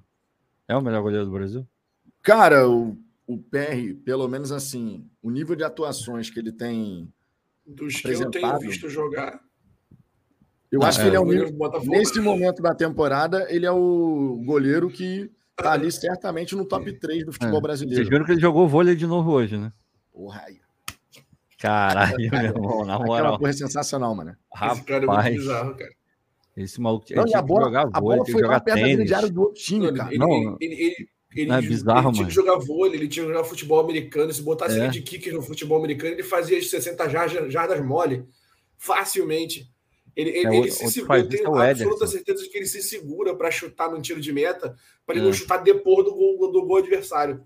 É, Ele e o Ederson É- é são os dois é caras que conseguem botar a bola mais dele. longe que eu já vi, assim. Ele, Não, e ele ó, é bizarro, meu irmão. Agora, uma Ele é coisa que bizarro. preocupa é o fato dele ter dupla cidadania, né? Ah, já já vai embora. Já já corta logo, já Esse já é vai que é o embora. ponto, meu irmão. Não fica muito tempo, não, cara. Ele é goleiro de o- Europa, ele é nível Europa, cara. O, o, PR, o PR seguindo nessa pegada aí, eu também acho que ele não. Não, e o, o PR é goleiro para, Ele sei lá, todas vai começar a agarrar num né? time pequeno, num Udinese da vida, e daqui a pouco tá num time bom, cara. Porque o PR, o PR é bom goleiro, cara. O PR é bom goleiro. Não, e Ele com a dupla cidadania ainda facilita a transferência. É. O maluco é, É. Ele pra se ele cacete, não é tivesse-. Se ele não tivesse dupla cidadania, eu tava mais tranquilo. Ah, mas calma, ele- qualquer Como- coisa. como ele ele- ô, ô, Vitor e Claudio, vocês estão se preocupando à toa. A gente tem um Ele grupo, tem- daqui a pouco ele vai pro Lyon, cara. Ele Vai tem ficar 20, tudo no mesmo grupo. Ah, na ele moral, tem 20 pouco, né? na moral, Ele eu espero que isso 24, não eu acho. aconteça, porque vai ser um 24 inferno, anos. mano. Eu quero que se for. Eu quero que ele Se vá não pro pagar- Molenbeek, mas não vá pro Lyon. Se o Ele pagar, pode ir pra qualquer um mesmo pro Lyon, meu irmão. Pô, aí não, né? Agora, vamos, vamos curtir pra caramba, né? Usufruir do talento do, do Lucas Perry, porque realmente, cara, um baita de um goleiro. E olha, a torcida do São Paulo hoje, ela deve ter se questionado mesmo. Ah, meu irmão, Dirigentes malditos liberaram o Perry pro Botafogo. Não, mas também a gente tem que dar um desconto, né? A gente já teve jogadores que saíram do Botafogo, que a gente odiava, e deram certo em alguns outros clubes. Eu fui ver uma postagem lá do uma velha lá no Twitter, quando o Perry foi emprestado para o Náutico, ele estreou no, no Náutico, fazendo as defesas absurdas também. Aí a torcida do, 25 anos já, tá? É, a torcida do São Paulo, porra, mas tudo bem, mas não é nada demais. Aí tinha alguns até razoáveis, não, espero que ele vá e volte melhor. Mas a maior parte era, não, ainda bem, ele, porra, não, não conseguiu render até hoje. Era promessa nas divisões de base, mas não vingou, não sei o que. Porra, hoje ele tem 25, isso tá há muito tempo atrás, como o Claudio falou. Era novo, como é que você pode virar e falar que com 20 anos um jogador não, não minimamente pode vir a ser um jogador decente, sabe? É tipo, a gente já falou isso aqui um milhão de vezes. A menos que o cara seja um pereba nato, que aí realmente dá para ver que o cara é muito pereba. O Cascardo não deve ter sido, porra, o rei da base. Ele deve ter sido sempre horroroso, desde mas aí empresário, aquela coisa que a gente já conhece.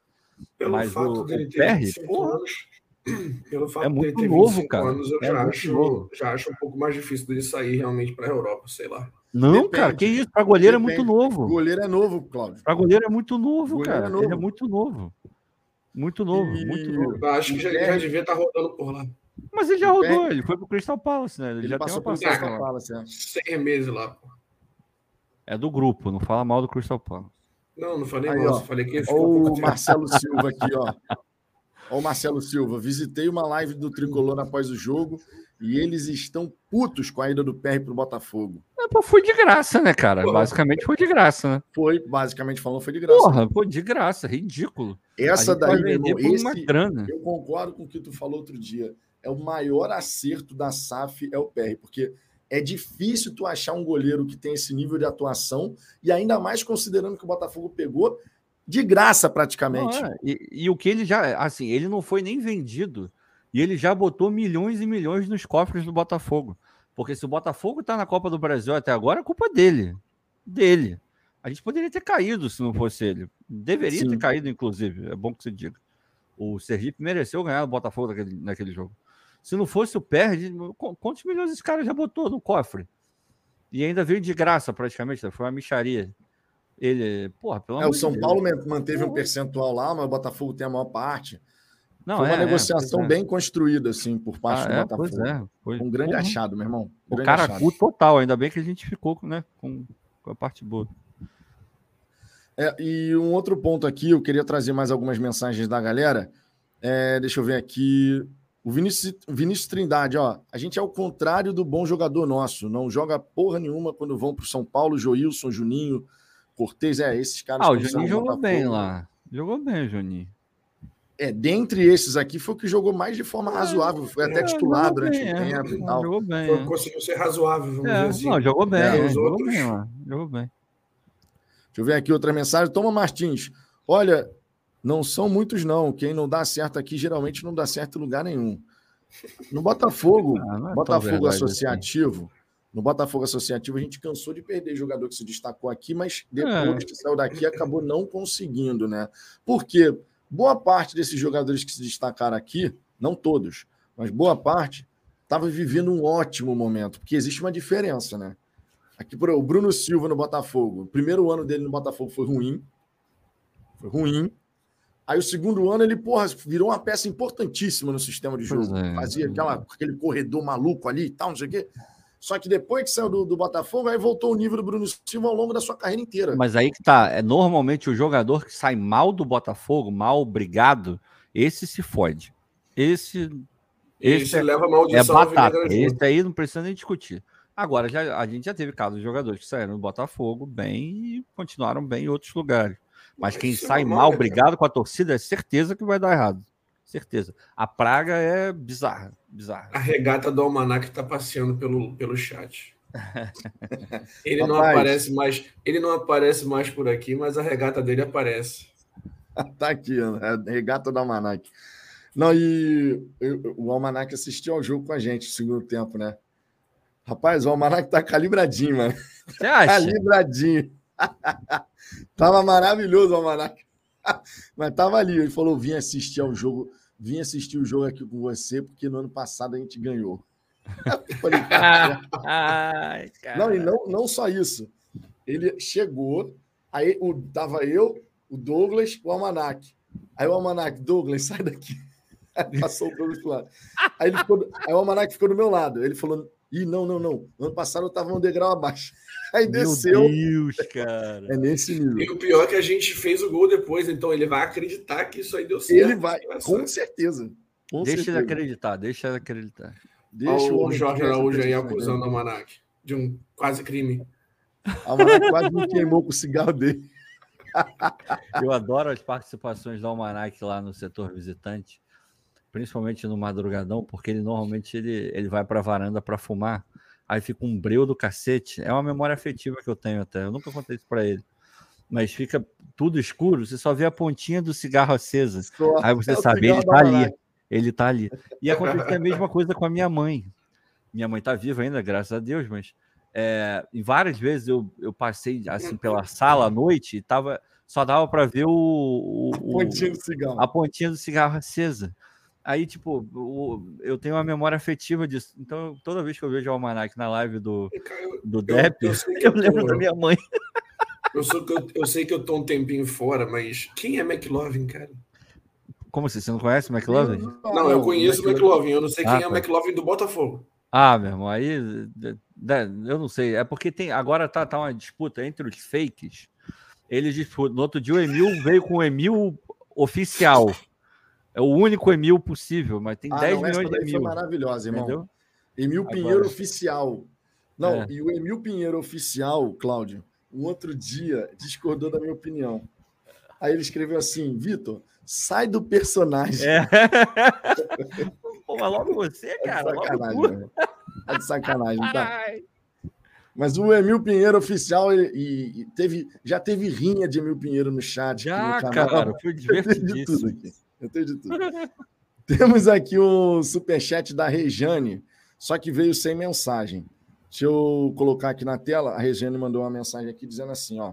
Mandei o super sem mensagem. Meu marido põe a live e dorme, e a Vascaína escuta. Ou seja, o marido da Regiane devia estar escutando a resenha, mas a Regiane, no fim das contas, é que está aqui representando. Eu até esqueci, eu esqueci de comentar. Tem uma, é, tem uma pessoa que trabalha comigo e ela trabalha em outro estado, em outro estado. Mas a gente conversa direto e tal. Aí ela é brasileira, mas Olha o Emil Fake. Olha o Emil Tô assistindo fake. a live, hein? Tu não, é, tu não é original, não. Tu não, é não é oficial, é o original, a, a, foto é mais, mais escura. A gente já se ligou já. Aí ela é brasileira, mas mora aqui e tal, não sei o quê. E o marido dela é vascaíno doente. Aí a gente conversando, eu falei, não, pô, participo de um canal e tal. Aí ela mostrou o canal pro marido dela. Aí desde então o marido dela, em algumas lives, começou a acompanhar o canal aqui. De, repente ele tá até vendo aqui. Aí teve um dia que o Vasco. Foi quando? O, Vasco foi eliminado pro, pro ABC. Lembra, Vitor, que a gente estava aqui? Lembro, como não? Como pois não? é, e ele estava vendo a nossa live. Aí diz ela que estava no quarto e só escuta o marido dela subindo a escada. A culpa é do seu amigo! a culpa é dele! Fica rindo do Vasco! achei maravilhoso, cara. Ah, vou fazer o quê, cara? O Vasco só dá alegria pra gente, porra. Ai, ai, eu achei maravilhoso. Sensacional. Agora, ó, e a nossa dupla de zaga, hein? Eu concordo com essa avaliação que o Ricardo fez do Adrielso e do Cuesta. Diferente de outros jogos que a gente tinha feito algumas observações, né?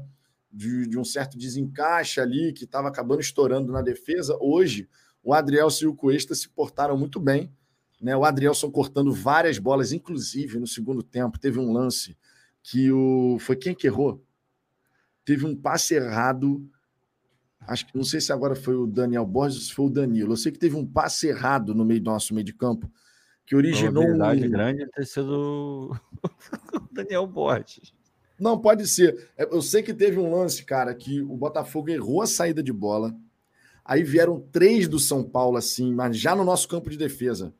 E o Adrielson ele consegue se colocar perfeitamente para poder fazer o corte. E a gente sai jogando, inclusive, né, aproveitando. Então, assim, o Adrielson hoje, ele, eu gostei muito da partida dele. Melhorou. O Cuesta, Melhorou. cara, o que, que, a gente pode falar do Cuesta? Quando o Cuesta entrega o nível que a gente sabe que ele tem a capacidade de entregar, é um baita de um zagueiro. O homem faz gol, dá assistência, desarma, faz lançamento. É uma coisa impressionante. O cruzamento que, eu... que ele fez hoje foi sacanagem. O cruzamento foi maravilhoso. Sacanagem. Cruzamento Nossa senhora. Irmão, cruzamento digno de um meia esquerda. Não é, cara. Bola bem centrada, com curva, na altura correta, velocidade é um cruzamento boa. digno de um, de um canhoto que tá jogando pela esquerda, né? Coisa que a gente não teve hoje, incrível. Caraca, É foda. É, e o, o homem pega bem demais na bola, hein? O homem pega, pega demais na bola, cara. Pega. Brinca, brinca. Pô, e, e, é impressionante, cara, porque o, o Vitor Cuesta ele tem uma capacidade de, de ser importante no time do Botafogo em todas as fases, cara. É na bola parada, é com a bola rolando, é na fase defensiva, é na fase ofensiva. É impressionante, cara. A real, a real influência e impacto que o Cuesta tem. Que bom que ele renovou, claro. A gente espera que ele, que ele não foi para o Bahia. Para os dois Exato. lados, né? Para ele, né? para ele e para a gente também, porque porra que time horrível do Bahia, Jesus. O Cuesta, cara, tomara de verdade que ele consiga manter esse nível até o fim do contrato dele, que agora vai até o fim de 24, né? Aposenta aqui, né? É, eu acredito que sim, cara. Eu acredito que ele encerra a carreira no Botafogo e que seja em altíssimo nível, né? Que seja ah, um é. momento, ó, vou parar, mas assim, jogando muita bola é o que a gente espera. Agora, ó, meio de campo, cara, eu queria trazer um debate aqui. O Eduardo, a gente não precisa nem falar a importância, todo mundo já sabe a importância do Eduardo. Mas a gente está nessa indefinição em relação a primeiro e segundo homem de meio de campo. Cada hora está sendo uma coisa. É, o Tietchan vinha sendo o primeiro volante, hoje o Castro buscou colocar o Danilo, que realmente fez uma ótima partida. E eu já tá tinha dito bem. aqui, coloquei no Twitter também, que eu queria ver um meio de campo, e eu ainda quero ver esse meio de campo, tendo sequência, que é Danilo, Lucas, que hoje não entrou bem. Né? Hoje o Lucas não entrou tão bem assim, mas a gente sabe que ele tem capacidade de entregar. E o Eduardo. O Lucas também não tem sequência já faz algum tempo, tá? A gente acaba falando muito mais do Lucas, só que o Lucas ele tem entrado muito mais assim ao longo das partidas do que começando efetivamente um jogo. E o Danilo, cara, não tem sequência há mais de dois anos. A gente nunca pode desconsiderar isso, porque o Danilo ele tem capacidade sim para sair jogando.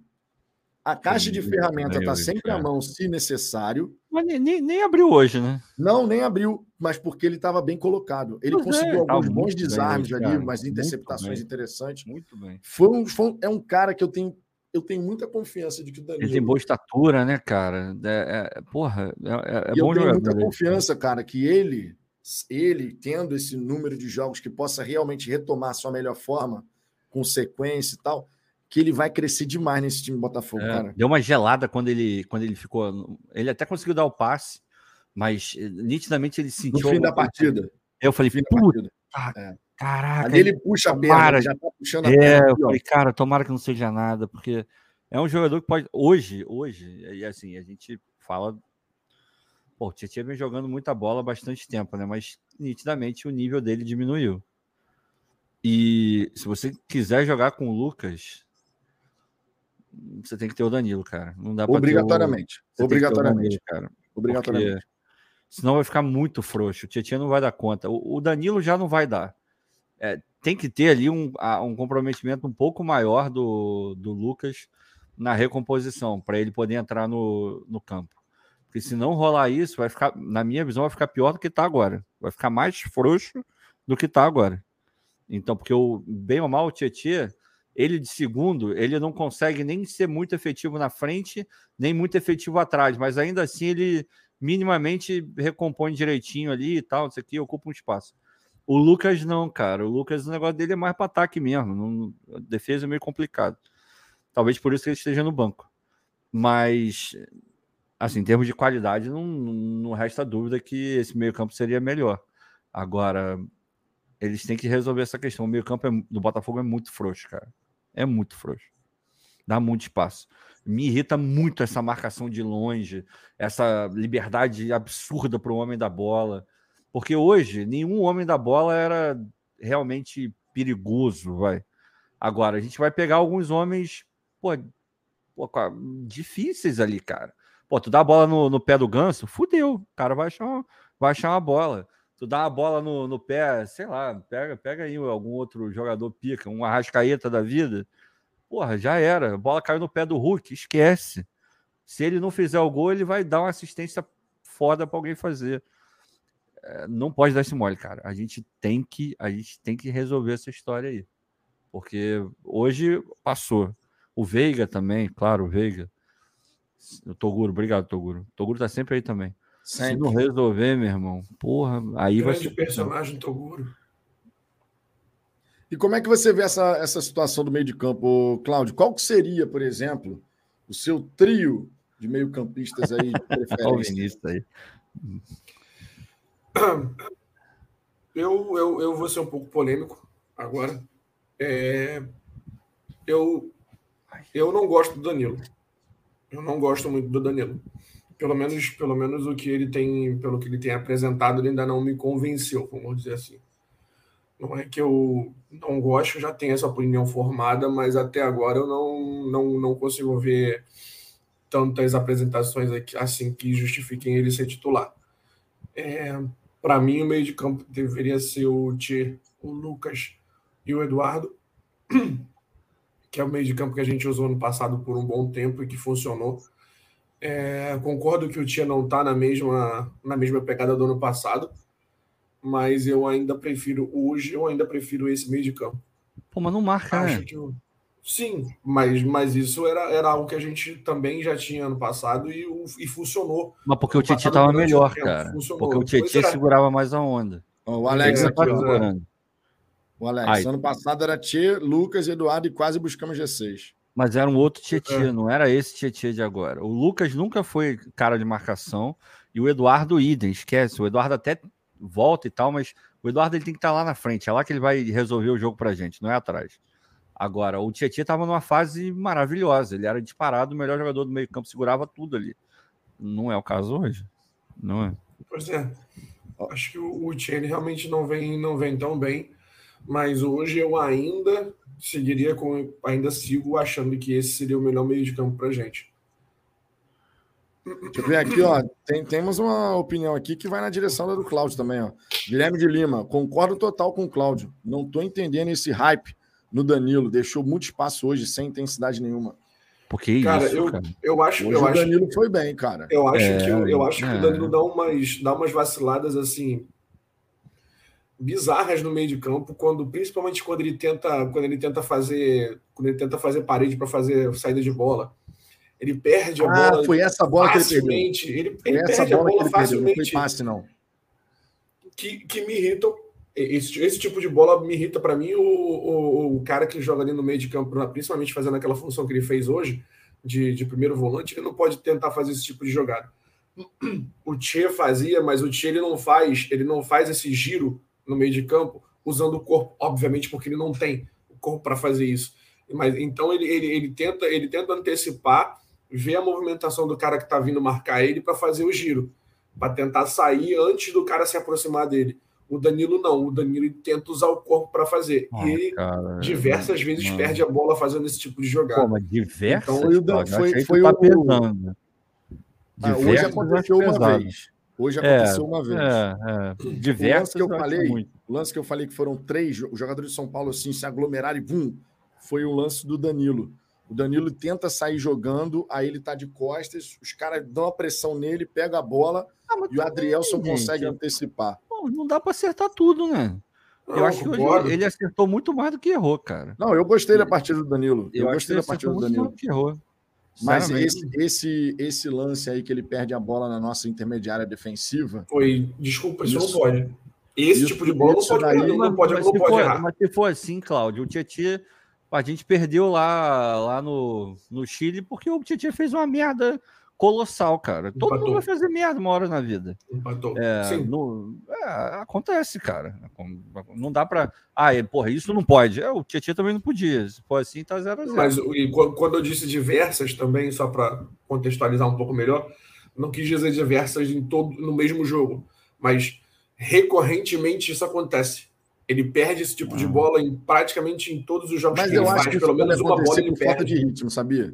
É, também tem isso. Também Por tem isso. Foi por isso que eu, foi por isso que eu cheguei Ele não é falei, Casemiro, eu não não, bati, hein? eu Tá? ainda não bati o martelo com relação Ah. a isso, mas eu ainda não vejo ele como, como essa. Não é, ele não é, ele não é o Casimiro, não. Tá? Ele não é o Casimiro, ele não é o, sei lá, o Kroos, ele, ele- não, não é.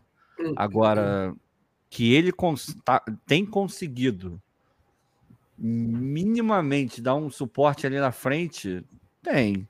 Ele tem melhorado isso. Tem, ele ainda tem margem para crescimento, principalmente na parte física. Ele precisa de ritmo também. É, mas é bom ter o Danilo quando o Tietchan tá numa fase ruim.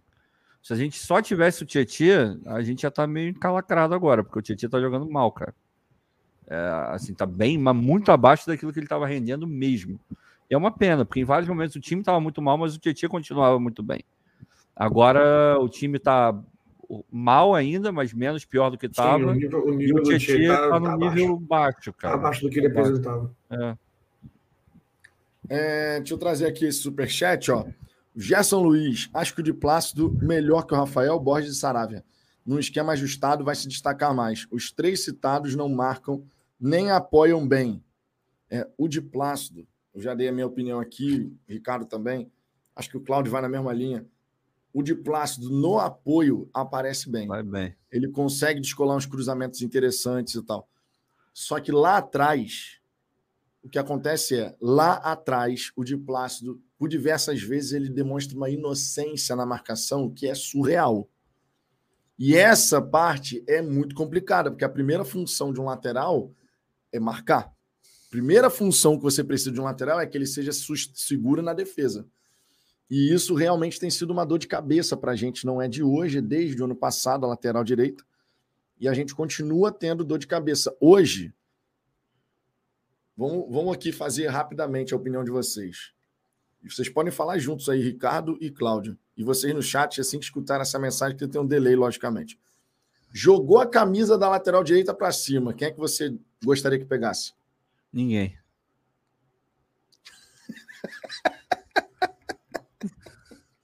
tu mandou para responder rápido. Eu não sabia que existia essa opção. É, mas ninguém, porra. Ah, cara, fraco, né? Os três são bem tá... fracos, né, cara? De quem tá hoje, para mim, é o Rafael. É, é, o Rafael, cara, eu vou te falar que. Mas o Rafael é, é muito mais na esperança que você tem. É isso, isso que eu falo. Sim. Tem, tem o, o A gente viu alguns vejo, jogos, eu né? Eu já não vejo ele fazendo as cagadas que ele, que ele vinha fazendo. Ah, é, Tanta é, cagada. É, mas. É, ah, cara, não sei. É porque. Vejo uma, vejo uma tendência de melhora para o Rafael. Eu já vi mais do Rafael, então eu já vi ele fazendo mais cagada. O de plástico é novo, então ainda está no, minimamente no estado probatório ali, né? É, cara, sei lá, meu irmão, é muito ruim, assim, é, o nível, é, e ainda mais quando a gente olha é, o outro lado, que tem o Marçal, que não tá fazendo uma temporada maravilhosa, mas ainda assim é o Marçal, porra, aí que fica pior ainda, cara. Você olha e fala, pô, você vai. É, é, é papo de começar a escalação do time pela esquerda e não pela direita para não começar puto. Não, não pode, não pode uma, uma SAF que consegue trazer Eduardo, Tiquinho, é, Marçal, Cuesta. Isso eu concordo. Porra, não a gente não pode um lateral direito na, na, nível na lateral direita. A gente cara. não pode, desculpa. Porra, e o pior é que segue o problema, porque Aí não é, é agora. Esse é. problema já vem desde o ano passado. Porra, cara.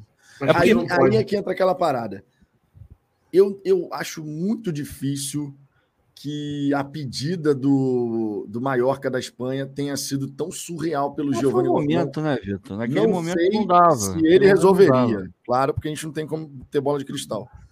Mas o próprio Matheus do Fogo Stats, que faz essas análises e tal, quando surgiu o nome do Giovanni Gonzalez, o Matheus do Fogo falou: porra, esse cara aqui resolve o problema. É, é, não é. Mas naquela hora, provavelmente não tinha o dinheiro, cara. Sei lá quanto é que era, mas. Talvez hoje pudesse. Mas será que não daria para negociar um prazo de pagamento, jogar para frente pagamento? É, é, não sei. Aí teria que ver, né? conversar com o Mazuco e ver como é que ou foi. Então, mas... Ou então fazer é. algo do tipo.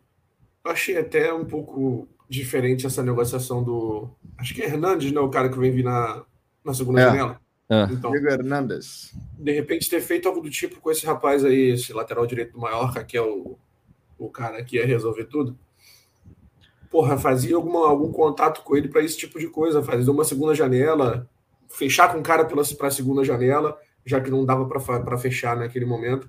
Ó, beleza, vocês estão querendo uma compensação financeira para emprestar agora, não estou afim de fazer, vocês não vão emprestar, mas então vamos tentar ah, fechar aqui um empréstimo para a próxima janela. Sei lá. A sorte, é que não é, a sorte é que não é obrigação de compra do Diplácido, né? É opção de compra, porque, porra, meu irmão. Era mais um, cara. A gente não pode ficar nessa. E, e a, a, gente fala da esquerda, a gente tende a achar que tá tudo bem porque tem lá o Marçal. Mas quando o Marçal não joga, já tá aí, meu irmão. É o Rafael que vai jogar. Do lado esse do... fato, esse fato tem me chamado a atenção. Não, não Puta, entendi é o porquê que o Hugo não entrou em nenhuma das últimas duas relações dos jogos. Não sei se ele tá machucado. Se Mas não, tá... Hugo se não, o Hugo se machucou. O, tá, Hugo, tá, é, Hugo tá, tá fora. Tá, eu acho que tava, tava em tratamento. É. É, não, faz, não faz não o menor sentido você não, mas levar o cara e ficar passando esse perrengue. Não, sim, é, sim. entrasse. O nível é muito diferente, Sim. cara. É, é eu, não tô, eu, não tô, falando que o resolveria, mas eu tô falando que é. ele faria. Eu acho que ele faria alguma coisa um pouco melhor do que qualquer um dos caras ali improvisado. Não, é. As laterais do Botafogo. Cara, tem algumas posições, né? Mas é, a lateral direita é gritante. Gritante a falha de planejamento do clube. Gritante, mas muito gritante. E a esquerda a gente já vem falando desde o ano passado. Tem que trazer um cara para ser o reserva do Marçal. Porque a hora que o Marçal não puder entrar, o desnível é absurdo. E aí piora. Aí o que a direita já é uma merda, quando você não tem um lateral esquerdo bom, piora ainda mais a direita. Porque aí que vai tudo, porra, tudo vira vinagre mesmo. Porque fica tudo descacetado, cara. Porque aí vai entrar o Hugo, vai entrar, pô, Rafael improvisado. Não tô falando que o Rafael foi terrível. Contra, contra o Ipiranga ele foi bem, inclusive. Mas é, não é, cara, não é para ele estar tá ali. Ele não é nem para ele estar tá na direita nem na esquerda com o futebol que ele está apresentando. A verdade é essa. E com todo o amor que ele tem ao clube, com tudo isso e tudo que ele fez, louvável as atitudes que ele, que ele teve para poder vo voltar, não, jogar no Botafogo. Mas tecnicamente, um clube que tem alguns jogadores desse, desse nível que eu citei anteriormente no elenco, não pode ter de Plácido e, e Hugo como, como reservas ou titular de lateral, não, cara. Não pode. É, o Vinícius Camargo aqui dizendo que para ele seria o JP Galvão, mas o JP Galvão ele não foi testado efetivamente, né? Ele teve aquele jogo que ele apareceu bem, verdade, mas aí para você chegar a uma conclusão como essa, teria que ver jogar mais vezes, né? Para poder ah, é, realmente é, saber é. se seria uma alternativa viável por ali, né? Mas precisa de alguém, precisa de alguém, precisa, né? Precisa, precisa. O Felipe Brilhante, Lucas Fernandes não marca ninguém, Vitão. Ele é o imediato do Eduardo, na minha opinião. Cara, eu estava conversando com o Cláudio quando a gente estava indo para o jogo e eu, eu organizei o meio de campo do Botafogo da seguinte forma. Seria, na minha opinião, Danilo e Marlon revezando na primeira volância, primeiro homem de meio de campo. Segundo homem de meio de campo, Tietchan ou Lucas Fernandes. E terceiro, Eduardo ou Gabriel. Pô, para mim, Tietchan não funciona de segundo, cara. Então, mas a carreira dele, a carreira inteira dele foi segundo, né? Ele se achou. carreira... É, mas ele era banco, né? Agora. Nos últimos tempos. Para o banco tá bom, mas para ser mas titular assim, de segundo, não. Para você ter. Primeiro, qual, o meu trio de meio de campo seria Danilo, Lucas, Eduardo. Aí teria Marlon, Tchê e Gabriel na reserva. Por isso que eu colocaria dessa forma, porque o Marlon ele funciona melhor de primeiro também. Sem dúvida. E aí eu acho que o jogador que poderia buscar um crescimento como segundo seria o Tchê. É, eu não levo fé no Tietchan ali na segunda, não, cara. Pelo que ele, ainda mais pelo que ele tá jogando. Para mim, ele se encontrou ali como primeiro e como segundo, acho que ele produz pouco. Porque ele é muito. Para ser um segundo volante hoje, o cara tem que, tem que chegar mais na frente, tem que chegar com uma contundência maior o Tietchan ele é muito bom para circular a bola. Ele não, é, ele não é vertical, ele não é incisivo. Então, de segundo, ele fica meio. Acho que ele fica meio burocrático demais, sabe? E para ser burocrático, é melhor ser na, na, primeira volância ali, como vocês dizem. É, não sei, eu não, não gosto do Tietchan de segundo volante, não, cara, sinceramente. Ou segundo homem, né? Se quiser chamar assim. Eu também prefiro ele de primeiro, de primeiro, de primeiro volante. Deixa eu ver aqui. Temos uma mensagem aqui do Diego Busque. Fala Fogão, fui no jogo hoje, torcida linda, preço salgado e tudo mais. Vencemos. Porém, a entrada da Norte caindo aos pedaços, amigos. Obras urgentes. Fiquei com vergonha de entrar com minha namorada ali. É... O estádio Newton Santos, por mais que tenham sido feitas algumas melhorias, especialmente em relação a, ao gramado, né, que é o que chama, mais chamou a atenção, mas a manutenção do estádio Newton Santos ainda deixa a desejar. E isso é algo que precisa ser revisto pelo Botafogo, porque por mais que a gente saiba que ainda tem algumas definições em relação ao equipamento, né, questão do Eduardo Paz, não sei o quê, mas tem coisas que são obrigações do Botafogo, independente de qualquer coisa, porque a concessão atual vai até 2051. Logo, você precisa cuidar do equipamento de modo macro e manter um bom estado do equipamento. E de fato, tem algumas coisas no Botafogo, no estádio, melhor dizendo, que precisam passar por uma melhoria. É legal pra caramba você ter o box lá da Botafogo Store. Ficou bonito pra caramba. O projeto do Leandro Xavier, inclusive, parabéns. Porra, é, tem uma novidade. Tem uma novidade. Diga, uma semi-novidade. Só posso dizer que teremos novidade aqui no canal, de alguma maneira, com participação do Leandro Xavier. Mas vai, segue. Ó, ó, nem eu estou sabendo disso. Ó, você viu ó. o nível da novidade. Ó, você viu ó. o nível da novidade. Ó. Então já já teremos alguma novidade aí, hein? É, nem é... tão já já, vai demorar um pouquinho. Tá, beleza. Então, assim, a gente precisa. Pô, é já já ou não é já já, pô? Não, não é já já. Vai demorar um pouquinho, vai demorar um pouquinho. Mas não o, muito. Cara manda, o cara manda uma dessa agora. Aí vai demorar um pouquinho. Sabe-se lá, ó, não vem dando uma de dirigentes amadores que botavam. Vai ter prazo, não vai ter prazo nenhum. Uma hora vai acontecer. Ô, ô Vitor, eu, já, eu vou falar igual, igual o texto. Eu não sou presidente, eu não preciso de conselheiro. A hora que quiser vai acontecer, pô. Se, ó, se liga, se liga uma parada, hein? Se liga uma parada. É... Hoje, aproveitando essa mensagem aqui do Diego, a gente teve 11 mil e poucos torcedores no estádio Opa. e chamou muito a atenção a Achei renda seria... do jogo. 733 foi, alta, né? mil reais. I told you, eu avisei que isso ia acontecer, cara. Eu avisei que isso ia acontecer. 733 mil, com um público de 11 mil e pouco. E, obviamente, né? A gente pode potencializar cada vez mais isso, imaginando que o Botafogo, seguindo uma pegada de bons resultados, a galera possa né, querer chegar cada vez mais junto. Já cansamos de jogar no estádio Newton Santos com tudo, com 30 mil e a renda ter batido 400 mil. Cansamos de ver isso acontecer. Hoje Não é nem para acontecer o que aconteceu hoje, né? Não é nem para acontecer o que aconteceu hoje de ter 11 mil 700 mil. Isso é uma aberração, está errado. Porque você tem que ter mais gente no estádio. E nem é para acontecer o que aconteceu antes. Você ter 30 mil e ganhar 400 mil. As duas coisas estão erradas. Por isso que o Botafogo começou a querer racionalizar essa história. Era muito bom para o torcedor e uma merda para o clube. Hoje foi muito bom para o clube e uma merda para o torcedor. Por isso que você tinha que chegar num equilíbrio, que era o que a gente defendia aqui, foi o que eu falei traz esse ingresso mais caro para casa dos 100 reais, que já vai melhorar um absurdo. E foi o que o Botafogo acabou fazendo no final das contas, lá com a questão da torcida organizada e tal, blá, blá. A gente tem que encontrar esse equilíbrio, essa coisa que fique bom para os dois lados. Ou de repente vai ficar um pouco melhor para um do que para o outro, mas ainda assim, nada que te deixe, é, porra, puto, sabe? Com aquela sensação de, pô, esse negócio foi ruim para mim. E com essa nova configuração, ainda mais botando a galera para cima e esquecendo a norte, porra, foi uma baita de uma solução. Então a, a, gente vai começar a ver sim rendas maiores, mas com um público maior também, que é o que todo mundo quer no final das contas, né? Com certeza. Seguinte, vou jogar aqui na tela a, as primeiras partidas do Campeonato Brasileiro, né? Só para a gente poder dar uma olhadinha.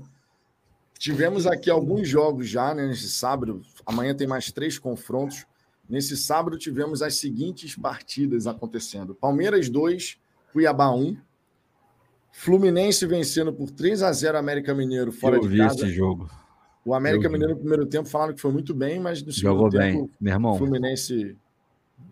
O que o Lelê jogou de bola hoje foi sacanagem. O Lelê entrou, ele mudou o jogo o Lelê mudou o jogo. É, mas jogou muita coisa. O gol que ele faz é um gol de um cara que tem muita capacidade técnica e é extremamente inteligente. Ele sabe o que ele tá fazendo. Cara, na moral, esse moleque foi, porra, foi um, uma bola na gaveta do Fluminense, porque é muito bom jogador, cara. É muito bom jogador. E o Cano, porra, o Cano é foda. Perdeu o pênalti, mas jogou muito bola também. De novo, é, o pênalti não bate bem. O cano não bate bem pênalti, né? Todo mundo não. sabe. Caralho, é incrível não. como esses caras ainda botam ele pra bater. Não, é. É porque querem dar artilharia para ele, eu até entendo. Mas é, logo, dois minutos depois ele fez um gol com a zaga toda aberta do América Mineiro. O segundo tempo do América foi muito ruim. Mas o. Cara, na moral, hoje eu, eu, eu fiquei assim, porra, por que, que o Botafogo não comprou esse cara? Porque Que jogador, cara. Que jogador é o Lelê. Porra, que inteligência. Meu Deus. Tivemos Botafogo 2, São Paulo 1, voltando a vencer numa estreia de Campeonato Brasileiro, que não acontecia desde 2012.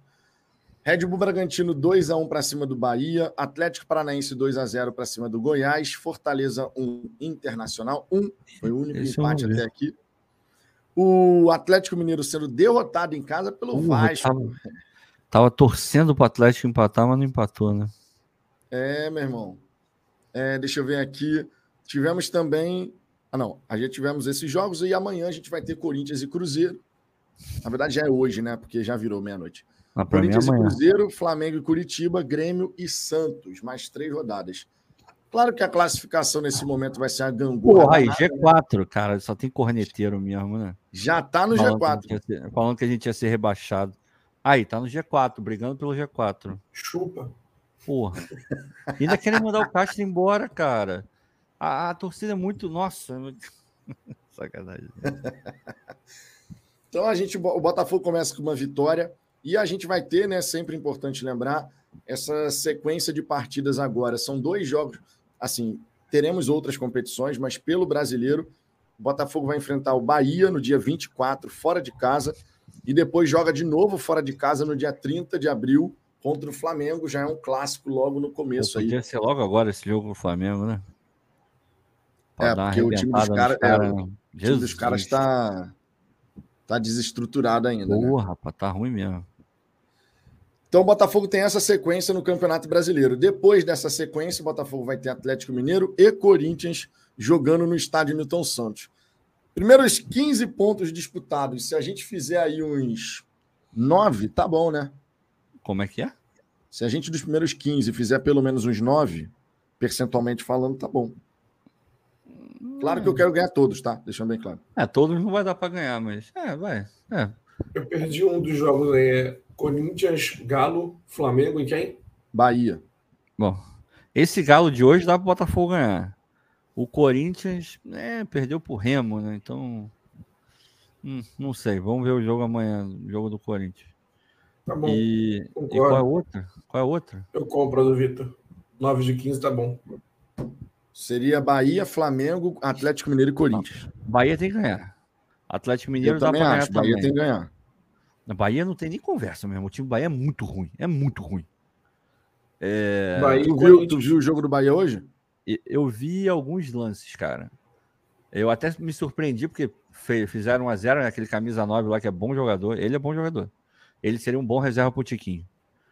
É... Esqueci o nome dele agora, mas o camisa 9 do Everaldo. Bahia é bem bom. Everaldo. É, é bom, cara. Ele é bom. Bom jogador. Agora o resto, nossa, mas é é muito desconexo. Tem, tem vários problemas que o Botafogo também apresenta, sabe? Mas o Botafogo tem mais qualidade técnica. É. O Bahia não tem nenhum jogador no nível do, do Eduardo, por exemplo. Não tem. Não tem nenhum jogador nesse nível. Tem uma molecada as contratações, As contratações que o Grupo City fez lá no Bahia, elas não foram tão impactantes assim. O Everaldo é, é bom jogador. É bom. É, mas assim, os outros nomes que foram contratados pelo Bahia, a própria torcida do Bahia chegou e falou assim: pô, meu, não estavam satisfeitos, sabe? Com o ah, Eles mudaram o perfil no final da janela, né? Aí começaram, Sim. aí pegaram, o, acho que foi o Iago do Fluminense, tentaram o Cuesta, meio que no desespero ali, porque viram que com o time que estava ali era, meu irmão, brigar para não cair mesmo. Aí tentaram no último suspiro da primeira janela botar uma prata forte para contratar jogador, mas, porra, o Iago do Fluminense. Era, é, é o Iago, né? É, não é essa Coca-Cola toda, sacou? Então, cara, é, é, sério, esse time do Bahia é candidato demais a, a tomar a piaba de, de vários aí. Pelo menos até a segunda janela, pelo menos. É, dia 24, né? Dia 24 é o nosso jogo contra o Bahia, fora de casa. E claro, né, confronto como esse, a gente espera que o Botafogo possa vencer. Antes, contudo, temos outros compromissos, tá? Então é importante a gente ficar atento a isso. É, minha gente, estamos terminando aqui mais uma resenha, esse pós-jogo. Nesse domingo, claro, vai ter a resenha das 10 da noite, então já fica o convite para que vocês possam participar também. Hoje foi uma vitória importante. Começamos vencendo, era o que a gente queria. Claro, podemos melhorar e esperamos que possamos melhorar para que a gente possa ter mais consistência ao longo do campeonato, né? Juntando resultado com performance, que é o melhor dos cenários, claro, né? Nem sempre vamos jogar maravilhosamente bem, mas se a gente começar a jogar de uma forma mais consistente, mais tempo bem do que mal, a chance da gente ganhar as partidas aumenta e, obviamente, a gente pode fazer um ano melhor até por conta disso. Enfim, estamos indo nessa. Mais de mil pessoas aqui com a gente ainda. Pô, brigadaço, meu irmão. Vocês foram sensacionais hoje. Audiência sensacional, simplesmente incrível. Deixa o seu like se você gostou da resenha. Se não gostou, pode deixar o dislike, não tem problema, faz parte pode, também. Pode xingar no comentário também. Pode xingar no comentário, não tem problema. No coment... Não, não xinga, não. É, não, não xinga, não, é feio, é. É, é porque eu tô, eu, eu tô acostumado com, com o comentário do Fogão Net. É, nossa, rapaz, rapaz, rapaz. Por isso que eu tô fazendo terapia, tá, tá, tá foda. Mentira, não é por isso, não, mas. É, meu irmão, os comentários no Fogão Net são piores que o Twitter, cara. Eu não achei que a galera, fosse, a galera eu não achei lá. que fosse possível. Eu não achei que fosse possível. Lá. Mas é, é, é, é, bizarro, cara. Fogão Net é bizarro. Bizarro. Incrível. Estamos indo nessa, minha gente. Ó, um grande abraço para todo mundo. Beijo no coração de cada um de vocês. Um ótimo domingo para todo mundo, porque com vitória do Botafogo fica mais fácil, né? Bem mais fácil. Fomos!